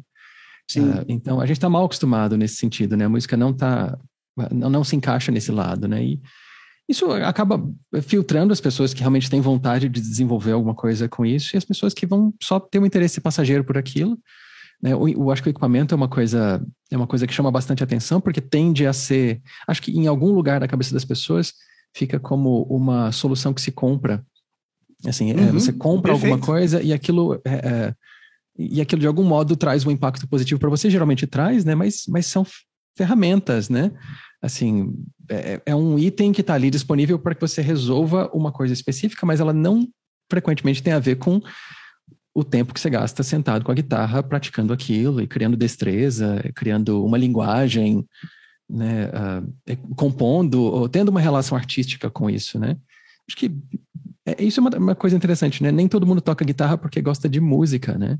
Tem pessoas que tocam guitarra porque gostam de guitarra, porque gostam de Sim. equipamento, porque gostam do hardware, né? Eu demorei para entender isso aí, cara. É muito, muito normal. Conheço, hoje em dia eu vejo, conheço uma galera que é assim, que os caras não gostam tanto de música, os caras gostam uhum. de guitarras, gostam, os caras gostam, é. gostam da, do que está envolvido na parte, como disse, de hardware, de tecnologia por trás, da, o timbre da pedaleira, sabe? A é. válvula da, da, do, do ampli, sabe? A escala da guitarra, os trastes, o pessoal gosta dessa parte. É um, é. é. E, e tá tudo bem, sabe? É, é, é fascinante outra, é outra mesmo. Parada. Eu acho, é outra, sim, é legal, fascinante. com certeza. Mas eu, para mim, é, é, secundário, assim, no, no, no, encadeamento das coisas que, que fazem sentido para mim, música é a parte mais interessante de todas. Então, assim, eu sempre gosto de pensar em equipamento como, tá bom, isso aqui me abre que porta para eu compor o quê? Uhum. É assim que eu sempre penso. É a parte criativa que te move, então. É, sempre. Assim, uh, o, que, o que rola com o canal, por exemplo, com vários vídeos de equipamentos e tudo mais, é porque eu comecei a fazer uh, vídeos de tipos diferentes de conteúdo de guitarra e tal, né? Uhum. E equipamento parecia interessar um tanto de pessoas mais do que algumas outras coisas. Então eu pensei, ah, deixa eu dar um enfoque aqui e ver o que, que isso vira. E aí, uh, e aí eu comecei a sentir que isso começou a girar a roda um pouco mais rapidamente do que outras, outras coisas. Como o que o Pablo descreveu ali, a live do cara que mostra equipamento tinha mais gente do que a live do cara que estava ensinando, né? E aí isso desencadeou talvez uma, uma coisa ali para mim em que em que meu canal tem uma certa associação com equipamento, mesmo que eu pessoalmente tenha uma relação com música mais forte do que tenho com, equipa com equipamento, né? Então, nisso é, é, eu acho até estranho que meu canal tenha tantos vídeos de equipamento, sendo que se, sendo é que, que é uma coisa meio de ocasião. É que uma coisa é quando tu usa o equipamento para criar, né? Outra coisa é quando tu uh, acaba viciado em equipamento para tentar chegar num timbre do fulano de tal, no, sabe, naquela, naquela coisa que nem o Pablo fala às vezes para nós aqui, que é tipo assim, cara, eu quero o timbre do guitarrista do YouTube Uhum. Daí, porra, quero o timbre dele, e aí o cara fica buscando, indo, comprando, indo atrás de vários equipes, a mesma guita, o mesmo pedal, o mesmo ampli, o cara já vendeu o carro para fazer tudo e no final das contas não chega no timbre do cara, porque não é só o equipa, né? Agora, lógico, a partir do momento que ele tem os mesmos os mesmos equipamentos e ele vencer essa parada de querer se igualar ao cara. E cara, agora eu vou dar minha cara para o som que eu vou fazer do YouTube, com os mesmos equipamentos, mas com a minha cara, aí ele passa, aí eu acho que muda. Aí eu acho que dá, uhum. dá uma, uma transição. Tipo, cara, já tenho tudo, não cheguei lá, mas o que, que isso daqui me permite fazer o Rafael botar para fora? Pô, uhum. ah, o timbre não é igual, mas isso é o meu, né? É o meu timbre. É a minha forma de criar. Eu acho que são dois paralelos que a galera. Porque assim, ou tu entra em depressão com os mesmos equipamentos, ou tu fica felizão com os mesmos equipamentos, entendeu? Uhum. É, é, essa pegada. A forma como tu encara o equipamento é, sei lá, cara, é que nem quando eu. É aquela coisa. Quando eu tava com a minha guitarra plugada no. que eu não tinha amplificador, eu plugava no som de casa. Aumentava uhum. um volume aqui, botava um volume ali. Porra, aqui a distorção ficou diferente, sabe? Ficava, às vezes, lá o alto-falante quase rebentando, tremendo que eu vi. Mas ficava um som, porra, esse som eu gostei, esse som é legal. Sabe, tipo, era um, não era um equipamento, mas era o meu equipamento, era o meu, a minha hora de uhum. tocar ali do jeito que eu gostava, né? Total. Ah, e outra coisa que, é, que eu falo também, que é além dessa parada da galera que tem a, ideia de que para tu chegar num som específico de alguém que tu curte é o equipamento só, é a galera que quer ter um timbre massa, mas não sabe que timbre massa é esse. Porque, cara, é muito comum tu cara dizer, bah, Pablo, eu, eu tinha esse pedal que eu vendi porque não, não gostei. E era um puta pedal. Eu assim, cara, mas você não vai ter pedal, o que que tu não gostou? Ah, não sei, não me adaptei. Meu, mas que tipo de som tu pensa em tirar? Tu, tu não gostou do som, beleza tudo certo. Mas que, onde é que, como é que tu pensa, como é que tu imagina o som? Que referência que tu usa, assim? Que tipo de som que tu pensa na cabeça? Pois é, meu, não, não sei muito bem. Tipo assim, bah, meu, aí não tem nem como tu arrancar, sabe? Se tu não sabe onde é que tu quer chegar, como é que tu quer sair andando? Tipo assim, cara, pra tu seguir, tu tem que seguir um caminho sabendo o rumo, né? E uhum. aí tu vai ficar a vida inteira nessa, nessa, nessa cachaça que eu costumo brincar, né? Trocando equipamento e nada vai prestar, porque tu não sabe onde tu quer chegar, né? Total, é uma falta de referência. Não, falta de referência é, é incrível, assim, como, como acontece isso, assim. Ô, Pablo, uma... Fala. Desculpa. Não, não, fala, fala aí. Não, não, eu ia te dizer, o lance da, da preguiça também, eu me lembrei, agora falando de equipe, eu me lembrei a primeira vez que eu comprei a, minha, a primeira guita Jenniferzinha lá. Hum. Cara, eu tinha o um violão, e eu, porra, eu vi os loucos tocando guitarra no, no, eu, tipo, na época não tinha computador, a gente não tinha nada disso, assim, né? Uh, a internet nem se fala. Daí eu me lembro que, tipo, eu eu tinha o violão e eu via na MTV os caras tocando guitarra lá e saindo aquele som da guitarra. E eu não tinha uh, a, a, o meu redor, a minha roda de amigos, ninguém era músico, ninguém tocava nada. Eu era, uhum. tipo, solitário ali e depois o Celso junto ali. Mas a. Uh, daí, tipo, eu comprei a guitarra, velho. Eu. Primeiro, eu pensei, cara, depois que eu me liguei que eu precisava de um amplificador. Eu não, Sim. na hora assim, eu não, não pensei, puta, eu tenho que ligar essa guitarra no alto-falante, tá ligado? que loucura, né? Não, total, total. Daí comecei a plugar no, no som de casa. E tinha Sim. um amplificadorzinho daqueles velho, velho, que se usava em violãozinho, mas tinha umas caixinhas de som, assim, se usava naqueles. Não sei se tu sabe aquele. Tu botava um captador na, na ali na boca do violão e tu plugava numas caixas de som, uns amplificador Sim. antigão, assim. Sim, eu tenho até hoje, a gente tem até hoje esse amplificador, inclusive. Que era do lá da época do meu tio quando era criança. Assim. Uhum. E aí eu pá, plugava às vezes a guitarra ali e plugava às vezes a guitarra no som. Só que de cara, logo no plugar, a primeira vez que eu pluguei, botei, caralho, mas essa porra dessa guitarra tem o mesmo som do violão. Não distorce esse negócio. sim, sim. Eu não tava ligado que precisava de um pedal. Uhum, sim, para distorcer, ou de um cubo com distorção, sabe? Sim, tipo, sim, e sim. aí foi aos poucos. Hoje em dia tá tudo tão pronto. Antes de tu comprar a guita, tu já viu 20 mil modelos de guita diferentes. Ixi, 20 mil pessoas, 40 mil tocando modelos de guita diferente, fazendo review e não sei o que lá e tudo mais. E aí, tipo, quando tu vem, ô oh, meu, ó, toca assim, não, meu, me manda a tablatura. Entendeu? Tipo, é uma pegada tipo mais ou menos assim, sabe, da, da parada. Eu, falando de equipe, agora que eu me lembrei, eu, tipo, e outra, para mim, lembra que eu te disse que eu tenho, qual era o pedalzinho aquele que eu tinha? Oliver... Heavy Metal. Heavy Metal. Cara, uhum. se tu me disser o heavy metal ou o drive, para mim era tudo a mesma merda. Só Sim, me vê um pedal uhum. que distorce e acabou. Sim, é. E eu vou sair tocando cara. Bon Jovi no bagulho. Com o Oliver mas... Heavy Metal, entendeu? Sim, sim. Cara, quando eu comecei, eu fui na minha loja comprar uma guitarra, o, o, vendedor veio assim, e tu gosta de guitarra com single ou com humbucking? Tipo assim, eu fiquei...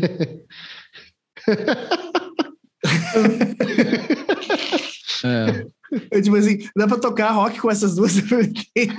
dá, dá pra tocar. Então via mais barato aí, tipo assim. E acabou que eu peguei uma extrato, assim, sabe? Que uma Golden e tal. Mas, cara, nosso acesso era que nem. Quantos anos tu tem, Pedro? 38. É, bate comigo, tem 40. Então, nos anos 90 ali, tu sabe, né? Uhum. Era, era Golden, Jennifer, é, Janine, né? Minha primeira guitarra foi uma tonante. tonante. Sim, tonante era... Nossa, era... Numa caixa acústica amplificada, igual o Rafael falou. É? é. E, e, tem uma coisa interessante que o Rafael falou, que, que essa descrição toda é que todas as etapas do processo tinham dificuldades e eram penosas. Assim, eu digo, uhum. elas exigiam tempo para que você solucionasse o problema. Então, você Primeiro você tinha o violão, aí era um tempão com o violão, aí depois você tinha guitarra, aí depois uma caixa ligar, aí depois você descobre o pedal e, e isso já no, no lado da, te, da tecnologia não é mais assim, né? Agora é tudo rápido. Sim. Aprender a música é a única coisa penosa agora. Assim, é o único é estágio que a gente não conseguiu fazer ficar rápido, né? Apesar dos cursos que dizem toque guitarra em 15 dias. Sim, né? sim. Uh, então, uh, então me parece que existe essa desincronia nesse aspecto. Né? e sentido. a gente talvez a gente acha isso um absurdo porque todo mundo mais velho lembra de, sabe, você não resolve uma coisa em uma semana nunca. Uhum. São meses esperando alguma coisa dar certo, testando, fazendo todas as opções, enfim. Até afinar a guitarra. Eu tinha um diapasão daquele que a gente soprava. Uhum. Sim, não era um afinador. É. E não, já, total, já, já quando eu descobri já demandava a percepção, né? E tu vê, o, o diapasão já era um treino de ouvido, né? Porque tu tinha que bater.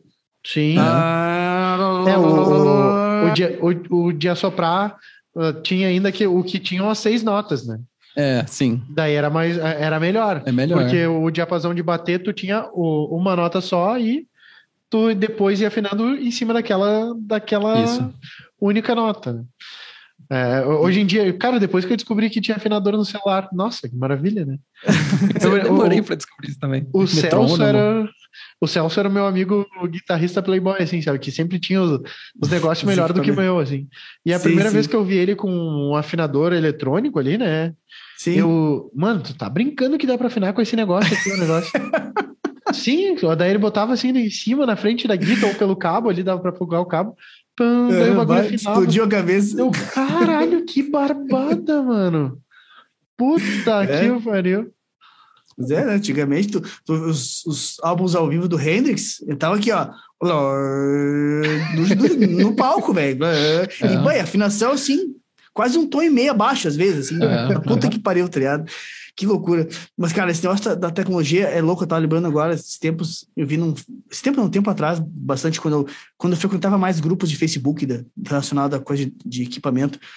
Cara, eu lembro de uma gurizada, assim, eu te juro que eles nem tocavam ainda. Ah, vou comprar uma guitarra. E eles já mandavam aquela, sabe, tem uns sites que os caras conseguem simular um pedalboard. Os uhum. caras mandavam fotinho assim, meu, o que tu acha desse pedalboard aqui? Ah, um phaser da, da MXR, um delay da Boss, tu acha, aí o drive da Boss aqui, tu acha que é legal? Assim, cara, Tipo assim, cara, não importa nada disso aí, vai aprender, tá ligado? Pega uma guitarra, um amplificador que tem um, um, overdrive mais simples que tu puder e vai aprender. Os caras nem tinham começado a aprender e já estavam pirando com as possibilidades. Não, porque me disseram que o Tube Screamer tem um médio mais legal. Assim, cara, não sabe nem o que, que é médio. O que, que tu quer saber? O que, que o pedal tem mais médio que o outro? Vai, vai estudar, guri, tá ligado? Ter, tá nesse nível, assim, a, a, coisa, assim, da tecnologia, né, cara? A gurizada tá, tá que tá nessa, nessa vibe. Ô meu, tu começou a compor, Pablo, agora com a função, tu, tu, tu disse que tá botando um beat, né, na, na música ali, tá rolando um beat e tal. Como é que foi para te compor com isso? Que a gente fala há tanto tempo e, e, tipo, foi uma parada que tu foi aos poucos pensando sobre, não. viu que era uma realidade já parada e foi para cima. Na real, cara, eu não compus com ele, assim, eu, a minha concepção da música desde que eu tive ideia de, de é uma ideia que eu já tenho faz tempo, assim, tinha um refrão com melodia e uma frase, assim, tava, girava em torno disso a ideia. Uhum. Eu desenvolvi aquilo e eu comecei a imaginar assim, cara, dá pra, dá pra ser moderno nisso aqui, sabe? Com essas paradas que a gente vem falando de beat, trap, essas coisinhas assim. E eu adicionei nos momentos que eu acredito que cabia, sabe? E claro que não domina a música, mas eles estão lá, sabe? E geram um agridoce, vamos dizer assim, né? na Sim, parada, ele, sabe? Ele, ele, como é que eu vou te dizer? Ele saboriza. Não, ele ocupa quebra espaço. Um padrão.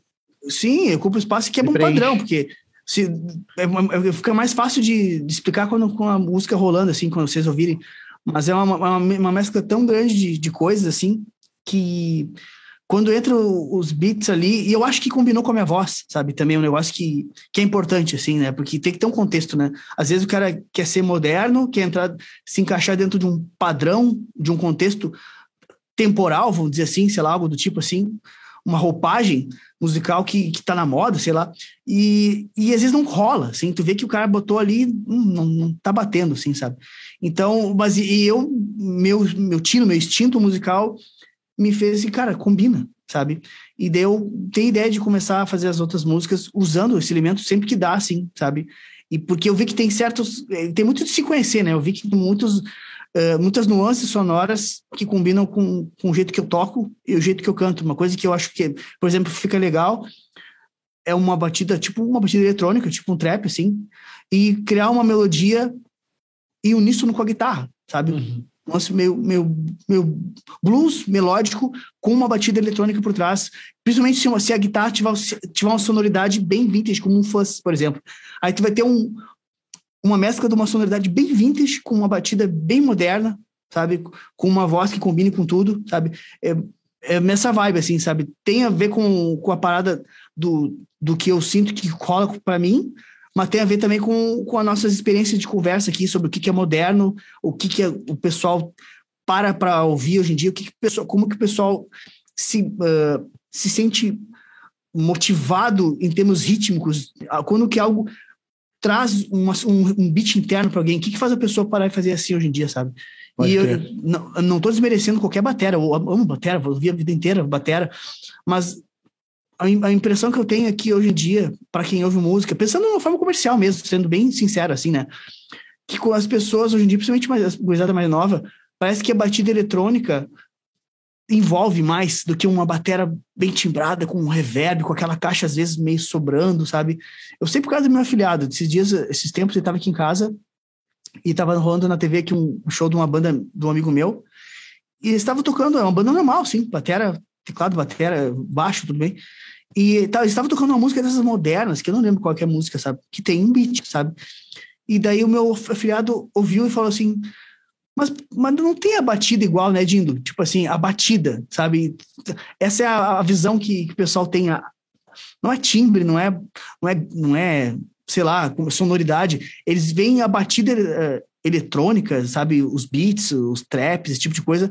É como se aquilo fosse uma realidade mais palpável, mais envolvente para eles, assim, sabe?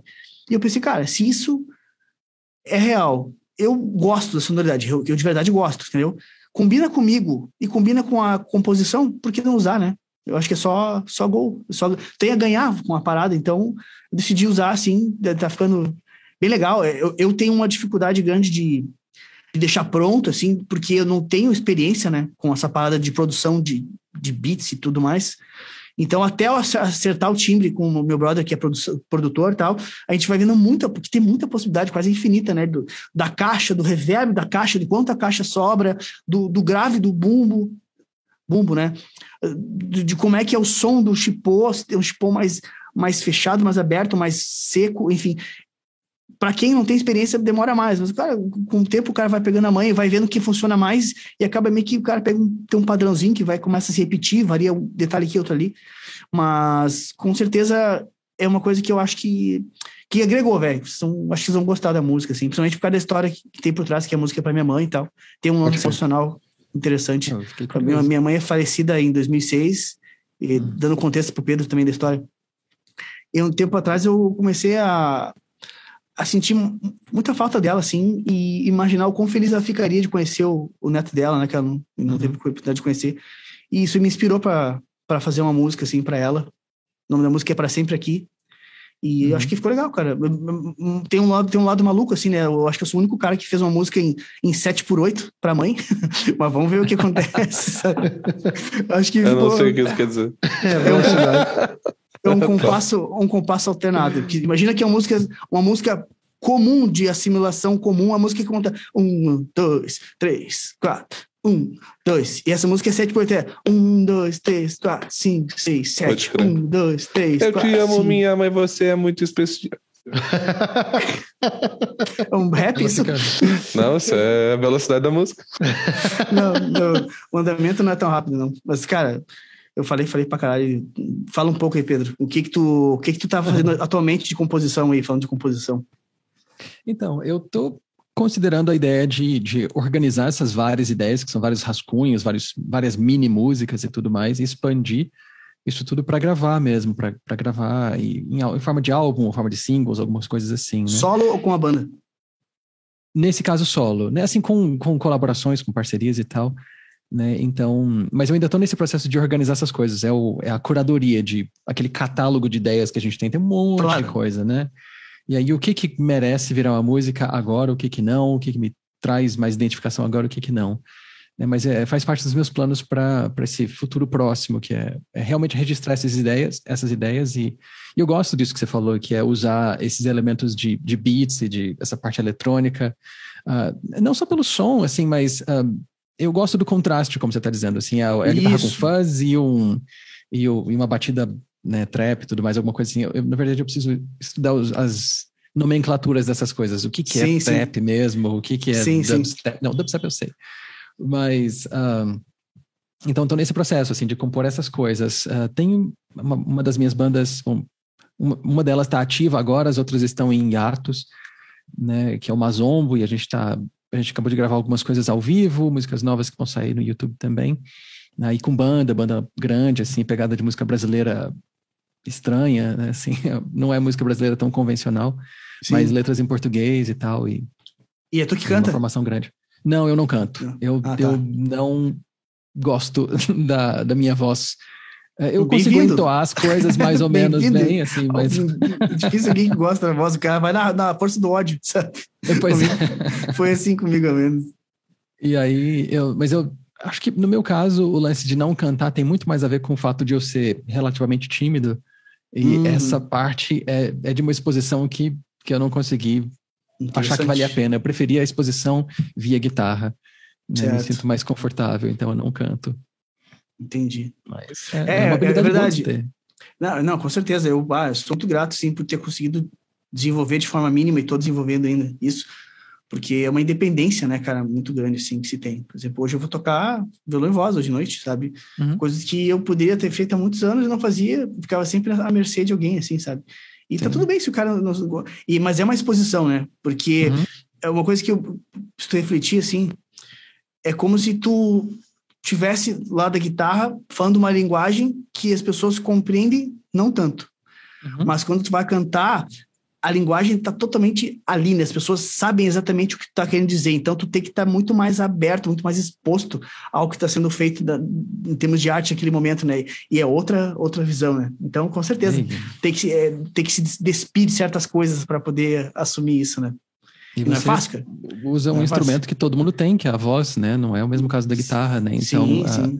você também está mais sujeito a julgamentos, né? Porque todo mundo total, sabe como voz é total, e tal. Assim, ah, total. É isso aí mesmo. É mais difícil. E a letra, né? Entra, entra na conta também, né? Qual o teor da letra, qual a qualidade da letra e tal. Sim, muito, muito. Com certeza é, é algo que é, é, um, é uma decisão difícil, assim, se o cara nunca fez, sabe? Mas, é. meu, mas uma hora, cara, se, como qualquer coisa na vida, né? Se tu se empenhar, a coisa vai e, e começa a funcionar, assim. Eu queria poder estar tocando mais com banda, na real, mas enfim, eu tô montando um projeto para poder estar tá mais ativo com banda e seguir fazendo violão e voz. Aqui o mercado, né, demanda, uhum. tem muito mais espaço para violão e voz, o tamanho dos lugares e, e cachês também, né? Hoje em dia, cada Sim. vez mais os caras não estão afim de pagar um cachê decente para banda, enfim. Eu, tipo, para ter uma ideia, toco de trio, né? E, cara, tô uhum. louco para botar um tecladista na banda por causa dessas coisas, dessas ideias modernas. E, tipo, tem uma música que nem eu tô tocando direto com a música nova do. Tá bombada aí, meu, tudo que é na internet, o Harry Styles, é, As It Was, não sei se tu manja. É uma Só música... conheço ele, mas eu não conheço a música. É uma música bem na vibe de Take On Me, do, do Ahá, assim, mas uma hum, pegada mais Sim. moderna, assim, um, bonita, meu, mas quando, eu, quando eu vi a primeira vez eu achei legal a música, e me identifiquei uhum. com o jeito de cantar, assim, ficou a ver com, com o meu canto, assim, e eu tenho tocado ela, só que, bah, pra tocar na banda, putz, precisava da, da, da das camas, sabe, tipo, é muito uhum. importante, traz, tra... eu comecei a sentir isso recentemente, não sei o que tu pensa disso, mas acho que depende muito do estilo, né? Mas, cara, o teclado, para mim, é um, as sonoridades do teclado hoje em dia parece que deixa a coisa mais envolvente, sabe? O Power Trio eu acho muito massa, mas cada vez mais eu vejo que o Power Trio é interessante, principalmente para coisas mais cruas, como o rock and roll, sabe? Se o cara tem um trio de blues, de rock, é massa, sabe? Mas para quando o cara entra num lance mais pop, assim, parece que não que não dá para fazer, dá para fazer mas a imersão dentro de um, de um espectro de, de, emoção das pessoas parece que tu consegue levar para um lance mais cinematográfico. Não sei se tu consegue me compreender a parada assim desse, nesse sentido é, de sonoridade. Porque, cara, tu entra que... com sonoridades que te remetem a, a, coisa, a sentimentos, por exemplo, de um filme, como, como eu disse, sabe? Uhum. É muito mais fácil tu envolver a, a pessoa emocional, emocionalmente com timbres variados de teclado, ao menos eu, eu, como eu tenho sentido dentro do repertório que eu faço, assim. Tem teclado na banda acho. que tu toca? Uh, sim, é bom, não é bem um teclado, na verdade, tem uh, eletrônicos, né? Sim. Uh, assim, tem piano, que aparece de vez em quando e tal, mas tem eletrônicos em especial, que é o percussionista que faz. Né? Mas isso que você está falando eu acho interessante porque tem a ver com a, a ampliação das possibilidades de arranjo. Sim. Né? Então, assim, quando você tem o teclado ali, assim, ele preenche ele preenche um espaço, um espaço sonoro, tanto de frequências, né, quanto de possibilidades de, de, de tessitura mesmo. Isso aí. E, e de sons, de timbres, né? E aí Sim. a guitarra pode fazer outras Fica coisas, o baixo pode uhum. fazer outras coisas, as vozes também, né? Total. Então você cria. Total. Mas eu tenho. Isso que você está falando é meio sinestésico para mim também, assim, é uma. Isso vira quase uma imagem para mim, uma imagem de névoa, assim, é tipo essa, essa, parte envolvente, assim. Eu, eu gosto bastante de, de, de eletrônicos que vão para essa vibe também, que tem o lance do pad, do preenchimento. É que é um negócio que te abraça, assim, que te, é. que te conforta, parece, assim, te dá um... É. Te encosta diferente mesmo. É, não, é o ataque, total. assim, dependendo dos timbres, os ataques não são marcados, né? Eles são suavizados hum, são dentro do acorde. Uhum. Né? Então, eu gosto muito desses efeitos também. Interessante isso aí, cara. Tanto que eu, eu, vou ser sincero, por exemplo, esse fim de semana eu tava tocando com a banda e me dei conta de uma coisa. Eu tenho uma certa dificuldade, velho, quando eu tô fazendo, improvisando um solo, alguma coisa, eu tenho uma certa dificuldade em deixar a guitarra respirar. Porque parece que uhum. quando tá só o baixo, parece que tá faltando alguma coisa. É, isso é uma Sabe? coisa que me ocorre também. Assim, Nossa, de, e... de, de, sentir isso, assim, se eu não tô tocando, eu, eu tô em débito. Bate uma ansiedade. Bate uhum. muito demais. E outra coisa, em relação ao próprio timbre, eu me sinto pelado se eu não, se eu não uso delay. Nem, mesmo com em harmonia, eu preciso daquele. Falando de trio, no caso, né? Preciso daquela, daquela cama, sabe? Aquela, sempre aquele, aquela cauda atrás, fazendo como se tivesse alguém tocando um tecladinho, assim, sabe? Meio fim, assim, uhum. meio subliminar. Mas, eu, meu, quando eu tô tocando sem delay e, e, e se eu paro de tocar, parece que eu tô fazendo uma coisa muito errada, porque, tipo assim, meu, cadê? Uhum. Cadê? Parou, sabe? Só o baixo a batera, para mim, parece que falta, assim, sabe? Mesmo eu adorando o trio, eu tenho passado a ver as, as músicas que eu toco com uma visão de que tá faltando preenchimento nesse sentido, assim, sabe? Então, putz, eu preciso trabalhar isso para tocar de trio, cara. Tô tendo uma dificuldade enorme, assim, de dar uma nota e deixar, sei lá, o lance respirar, sabe? Como se tivesse, nossa, não, não pode ser assim, sabe? Tem que, tem, que, tem que ter respiração, senão fica uma coisa muito. Muita informação, assim, sabe? É. é, é maluco isso. Trio é difícil, a guitarra tem um, um papel de muita responsabilidade, né? Assim, nas, nas duas bandas de rock mais pesado uh, que, que, eu bom, tinha, já não estão mais ativas, né? Eu era o único guitarrista. Era, bom, guitarra, baixo, bateria e Sim. uma voz. Sim, né? é um power então, trio, né? É, é, é base, em termos, né, é, é, o que a gente chama de power trio, mais ou menos, sim. apesar de serem quatro pessoas. Sim, sim, e sim. assim, se você para de tocar, assim, a, existe um esvaziamento imenso, né, do conteúdo musical sendo apresentado. Não, não em termos de valor, mas em termos de, bom, de preenchimento de mesmo. Preenchimento, sim. É, e aí, aí você tem que dosar isso, porque se você toca o tempo inteiro também, acho que é irritante, limita as opções de arranjo que você tem e tal. E eu, eu precisei é, eu, eu, precisei gravar essas músicas, eu precisei ouvir em disco, eu precisei não gostar do resultado e não conseguir ouvir em retrospecto, porque eu acho. Ah, credo. Eu não sei se vocês uhum. têm isso, vocês gravam as coisas e não, não conseguem ouvir depois, não gostam de ouvir. Eu tenho. Ah, meu Deus, não quero ouvir Depende. o que eu gravei. Depende. às vezes sim, às vezes sim. Mas, cara, mas é ah, a coisa mais comum o cara isso. compor e não gostar, né? É, e aí você é, tem não. que registrar e ficou lá para sempre agora, né? E o que, que você faz? Você finge que gosta. Cara, você eu... fala desse disco para as pessoas. Tem, um, tem um, um, lado que eu acho que, que, é, que é legal ressaltar nesse, nesse, nesse quesito aí, que é é que muitas vezes tu grava e vai ouvir, tu tá com a cabeça fresca das tuas cagadas. Tu, uhum. tu vai com o ouvido certinho. Oh, meu, eu, eu, lembro de ter gravado isso aqui, eu fiz assim, e poderia ter sido assim, sabe? Então, uhum. eu acho que o cara tem que gravar e dar um tempo, uns três uhum. meses. Aí ouve de novo, aí tu vai é. esquecer esses lados, tu vai ficar mais focado na música, sabe? E, vai, e a coisa fica um pouquinho melhor. E quando é coisa muito antiga, ao menos comigo, tá? Eu consegui desapegar. Eu, um tempo atrás, assim, eu tinha o hábito de odiar as coisas que tinha gravado, sei lá, 10, 15 anos atrás. Eu achava, ah, que lixo, sabe? Mas uhum. hoje em dia eu, eu, eu enxergo como assim, cara, é um retrato do, do que eu era. É o uhum. melhor que eu pude dar naquele momento. E uhum. tá certo, beleza. Sabe? É um registro, simplesmente. É, é que nem tu olhar uma foto tua e dizer assim, puta merda, eu devia estar. Tá, devia ter ficado mais bonita essa foto, devia ter sido mais é. magro, mais gordo, mais forte. Meu, era o que tu era na época. Então, é, uhum. reflete o que tu era e tá tudo certo, sabe? Eu consegui. Total. Nesse lado, eu me desapeguei bastante, assim. E é bom esse desapego, assim. Ser muito crítico, assim, é, é pesado, sabe? Não faz bem, é. Não traz felicidade. Produz, inclusive, né? tipo, é, não. A gente fica tão crítico que não, que não aceita produzir, né? Exceto uh -huh. se tiver no nível de perfeição, que geralmente é estéreo, inclusive, né? Tipo assim, a, quando é processado demais, assim, a gente perde, o, perde a relação com, com a sensação de que algum humano tocou aquilo, né? Total, total, total. Cara, só para finalizar ali, pô, tem um Freedom atrás, não sabia que tinha esse ampli, cara. Parabéns. Não, pois é, é não, não tenho. Não ele tem? está ah, tá. aqui de, de, de, Eu tô de babysitter dele já Poxa. faz um bom tempo, né? Porque o dono dele, ele, o dono dele deixou algumas coisas aqui. Tem um Vox aqui também, um, um Blues Junior aqui também. Ele passou, tá passando um tempo fora do país e falou: Pedro, cuida para mim. Eu falei, claro. Porra, com carinho. É, e aí ele tá voltando. Ele passou quase mais de um ano fora. E aí ele tá voltando agora nesse próximo mês. Nesse mês agora, que a gente começa hoje, né? E aí já tô me, me despedindo dele. Puta, se desfite, o cara se, se apega ali, porra, que sonzeira demais um Friedman. Eu fiz questão de... de... não me apegar. Eu, é, eu, eu fiz acredito. um trabalho mental, assim, tipo, não se é. apegue, porque isso é temporário. Né? Desfrute dele enquanto você puder, mas assim, sem ancorar suas emoções no som dele. Aquele sim, cara, sim. agora o cara chega de viagem, começa a ligar para ele, ele não atende. Ou vocês viram o Pedro, tá sumido, não vi mais o cara. Casas tudo fechadas, as janelas não abrem mais. tipo isso. Cara, só para finalizar mesmo a questão do equipamento, eu lembrei agora uma coisa recente. Tu acabou de comprar um amplificador super simples, né? Antigo, uhum. o Pive. Uh, pra galera que assiste esse, esse podcast, às vezes não tem grana, não consegue investir numa parada mais legal. Fala um pouco sobre esse ampli, a tua experiência com ele uma ideia de preço e tal, porque de repente isso pode inspirar o pessoal a adquirir um ampli nessa vibe e, e, conseguir tirar um som bacana e conseguir evoluir e seguir inspirado daqui para frente. Como é que foi essa questão aí? Tem até um vídeo no YouTube, mas eu não cheguei a ver o vídeo, o vídeo que tu fez ainda. É, bem recente, é, de ontem, esse vídeo. Ah, sim. Mas, um, bom, eu tava querendo alguma coisa mais simples mesmo. Tem a ver com a, com a ida do Friedman embora, né? Porque o, o dono dele me ligou, me mandou uma mensagem um tempo atrás falando, Pedro, eu tô voltando, então vai despedindo aí das coisas, beleza? Eu falei, beleza. E aí pensei, hum, tá, isso vai fazer falta.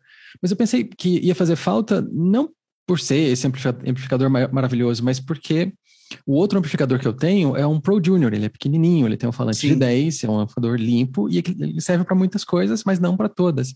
Sim. E para eu demonstrar equipamento, tem coisa que o, o Pro Junior não fica tão bom. É, ele não é o, o amp ideal para essas coisas. Então eu pensei, como é que eu preencho a lacuna de um amp que, que consegue lidar com mais graves, um amp um pouco maior e com mais potência também. Mas eu não queria. Eu, eu achei chato. Tipo, ah, eu vou comprar o mesmo amp, fazer um. Eu, eu quis fazer uma coisa diferente, acho que era isso. E aí uhum. pensei, vou, vou no transistorizado porque foda-se. Porque eu quero fazer uma coisa diferente, eu quero inclusive ter um amp mais parecido com o que mais pessoas têm, porque o Friedman, eu não acho que, ah, sei lá, quem tem isso no, no país. Nossa, sim, difícil. Né? E aí, Deve ter esse, sei lá, mais três, sei lá, não faço a menor ideia. Pois é, também é, não. E aí eu quis uma coisa mais simples, até por causa disso que a gente estava falando antes, né? Assim, a maneira como você toca, ela, ela significa mais uhum. do que o, a ferramenta que você usa para aquilo, né? E, e, assim, eu acredito, assim, a gente fala, ah, o som está nos dedos. E eu acho que as pessoas interpretam isso literalmente às vezes. Ou, uhum. ah, mas o meu dedo, se eu encosto, é o mesmo som. Do... Não é isso, né? Uh, é a inflexão das notas, é como você as toca, é como você ataca as cordas, é como você manipula as cordas depois da nota tocada. Essas coisas todas que fazem diferença, né? Assim, a identidade das pessoas não é exatamente o timbre, né? Mas é o conjunto de timbre, com o ataque, com como você faz o vibrato, como você mata as notas, as terminações das suas frases, os começos das suas frases, o seu timing, o seu ritmo, essas coisas todas. Eu tenho isso muito forte comigo. Então eu pensei, ah, eu vou comprar um amp mais barato, porque eu acho que não precisa. É, a gente tem tantas opções para soar bem, vai soar bem. E aí eu quis uma coisa uh, que muitas pessoas me recomendaram num vídeo que eu fiz um tempo atrás. Eu perguntei para o pessoal assim que assiste, gente, me recomenda o Amp Transistor. Uh, eu tenho menos experiências com eles, então o que, que, vocês gostam? Me fala aí. Várias pessoas falaram do Bandit. Eu tinha tido uma única experiência com eles. Tinha sido muito boa. E aí eu fui atrás, Mercado Livre, né? E eu pensei, vou pesquisar um pouco antes, tem Bandit desde os anos 80, né? Sim. Quais são os que eu deveria ir atrás e tal. Fui pesquisando, achei que esse que eu comprei era costumeiramente bem, bem recomendado. Uh, uma outra série seguinte, ainda nos anos 90 também, bem recomendado. Os atuais, muito bem recomendados. E aí eu achei no Mercado Livre alguns. E R$ 1.600. Esse foi o preço que eu paguei por ele. É, é um amp de 80 watts. Eu, eu moro no apartamento, né? Ele vive no 1,5 aqui Sim, dentro. Imagino. Quando eu vou gravar, eu gravo em horário comercial, então posso fazer mais barulho. Tem gente que faz reforma, eu toco guitarra. Sim. É, então eu posso tocar mais alto. Né? E aí, para tocar à noite, não, não, não é uma boa ideia. Mas soa muito bem, sons limpos ótimos, o drive dele é muito legal, o reverb é lindo. Uh, é um amp transistor, não é de válvula, assim. Também, eu acho, eu acho isso chato também, assim, é só um amplificador valvulado que vale a pena. Uhum. É, se você tocar bem, qualquer um dos dois vale a pena, assim, toca bem. Acho que toca bem, essa é a, essa é a parte mais importante. O resto vai soar bem se você tocar bem. Toda guitarra soa bem se você, você toca bem. Se ela for para cima de um nível de qualidade em que ela ela te permite executar o mínimo, né? Ela afina bem, ela não tem cordas a 5 centímetros da escala, essas coisas, né? E aí eu quis ir num desse, e foi uma ótima opção. Uh, achei outros, mais pessoas que queiram ótimos amplificadores baratos, procurem os PVs antigos, tem outros no Mercado Livre, o LX, tem os novos, não são tão caros mesmo com o dólar terrível que, tá, que a gente está tendo hoje. É, outras opções que me pareceram boas também, o Fender Champion, uh, que uhum. é um 40, um menorzinho, pareceu muito legal também. Eu testei numa loja. O 100, ouvi bem, boas pessoas, uh, pessoas falando bem sobre eles. Enfim, eu, eu gostei de, de, de ter, de, de verificar que a minha impressão realmente não estava errada aqui. Bom, o amp não precisa ser maravilhoso, a guitarra não precisa ser maravilhosa. Se você toca direitinho, vai soar bem. E é isso.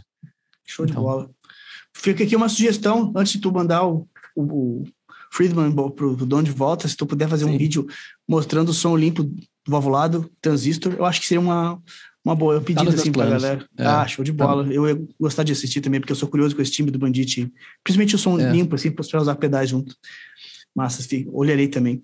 Ó, Pedro, brigadão pelo teu tempo, cara, por ter participado. Foi muito legal conhecer um pouco da tua história. Com certeza, se o pessoal curtiu, que nem eu curti, os guris, Acho que o pessoal vai gostar bastante e queria te agradecer pelo teu tempo aí que tu ficou conosco. Obrigadão de coração por ter aceito participar aí. Imagina, obrigado pelo convite. Foi super legal, assim, a gente conversa sobre guitarra é sempre bom, né? Sobre música, sobre, sobre essas coisas todas, né? Então, fico muito feliz que vocês tenham lembrado de mim. Que bom, valeu mesmo. Show de bola. Foi um prazer. Cara, deixa, deixa pra galera o, o arroba do teu trabalho e das tuas bandas também, se quiser divulgar pro uhum. pessoal aí. Ah, tá bom. Bom, uh, no YouTube as pessoas me encontram pelo meu nome mesmo, Pedro Bernardi, tem DI no final. Pedro Bernardi Guitarra é o jeito mais fácil de encontrar o canal, esse é o nome dele mesmo. Uh, no Instagram, Pedro underline Bernardi underline. Um, as bandas estão em todas as plataformas de streaming, estão no YouTube também. Uma delas se chama Mazombo, com Z, relativamente simples de encontrar porque é um nome incomum. Né? Uma outra delas se chama Dry, é mais difícil porque 10 mil coisas se chamam Dry no mundo, então melhor uhum. digitar Dry e o nome de, de, um dos discos, Enjoy the Fall, é, é uma, uma banda com letras em inglês, né? Dry, uhum. Enjoy the Fall, tá em todas as plataformas. Sixen é uma das outras bandas com 2x, Sixen. Sixen. Né? Esse também é mais fácil de achar, pelo nome em comum. E é isso. Então tá, fechou, Pedro. Obrigadão pela tua participação. Lembrando, se tu guitarrista ainda nos escuta, já deixa teu like, te inscreve. Se tu está ouvindo pelo Spotify Deezer, já favorita esse podcast como um podcast favorito para você. Ah, uhum. redundância, nós estamos por aqui. Lembrando que somos patrocinados pelo Comunidade Filha da Guitarra, no primeiro link da descrição. MF Mode Custom Pedals, Paleta Chutes, Camiseta da Roca e Kairos Pedalboards. Ah, Kairos brabo. Tenho dois todo. boards deles. Tem dois? dois da Kairos, aham. Massa, massa. Ah, legal, não sabia. Massa, é. mas... São ótimos. E tu descobriu, Pablo, se é Kairos ou Kairos? É Kairos. Não perguntei é. pro Eduardo ainda, cara. Perguntou Sabe? sim. Perguntei, não, não perguntei. Claro, já falou pra nós que era Kairos. Não, acho eu que falei. Não. Eu acho que não, Léo. Tu sabe, sabe me dizer que ele mandou um áudio. Uh, ele me mandou um áudio, e aí no áudio ele mencionou Kairos. Eu falei, ah, então tá, é Kairos. Ah, ah beleza. Estamos tá sabendo. Tá resolvido. Estamos falando vai. certo. Fechou todos então, guitarrista. Vai lá seguir o Pedro no Instagram. Depois tu pega a tua guitarra, senta a palheta chutes e bora emocionar.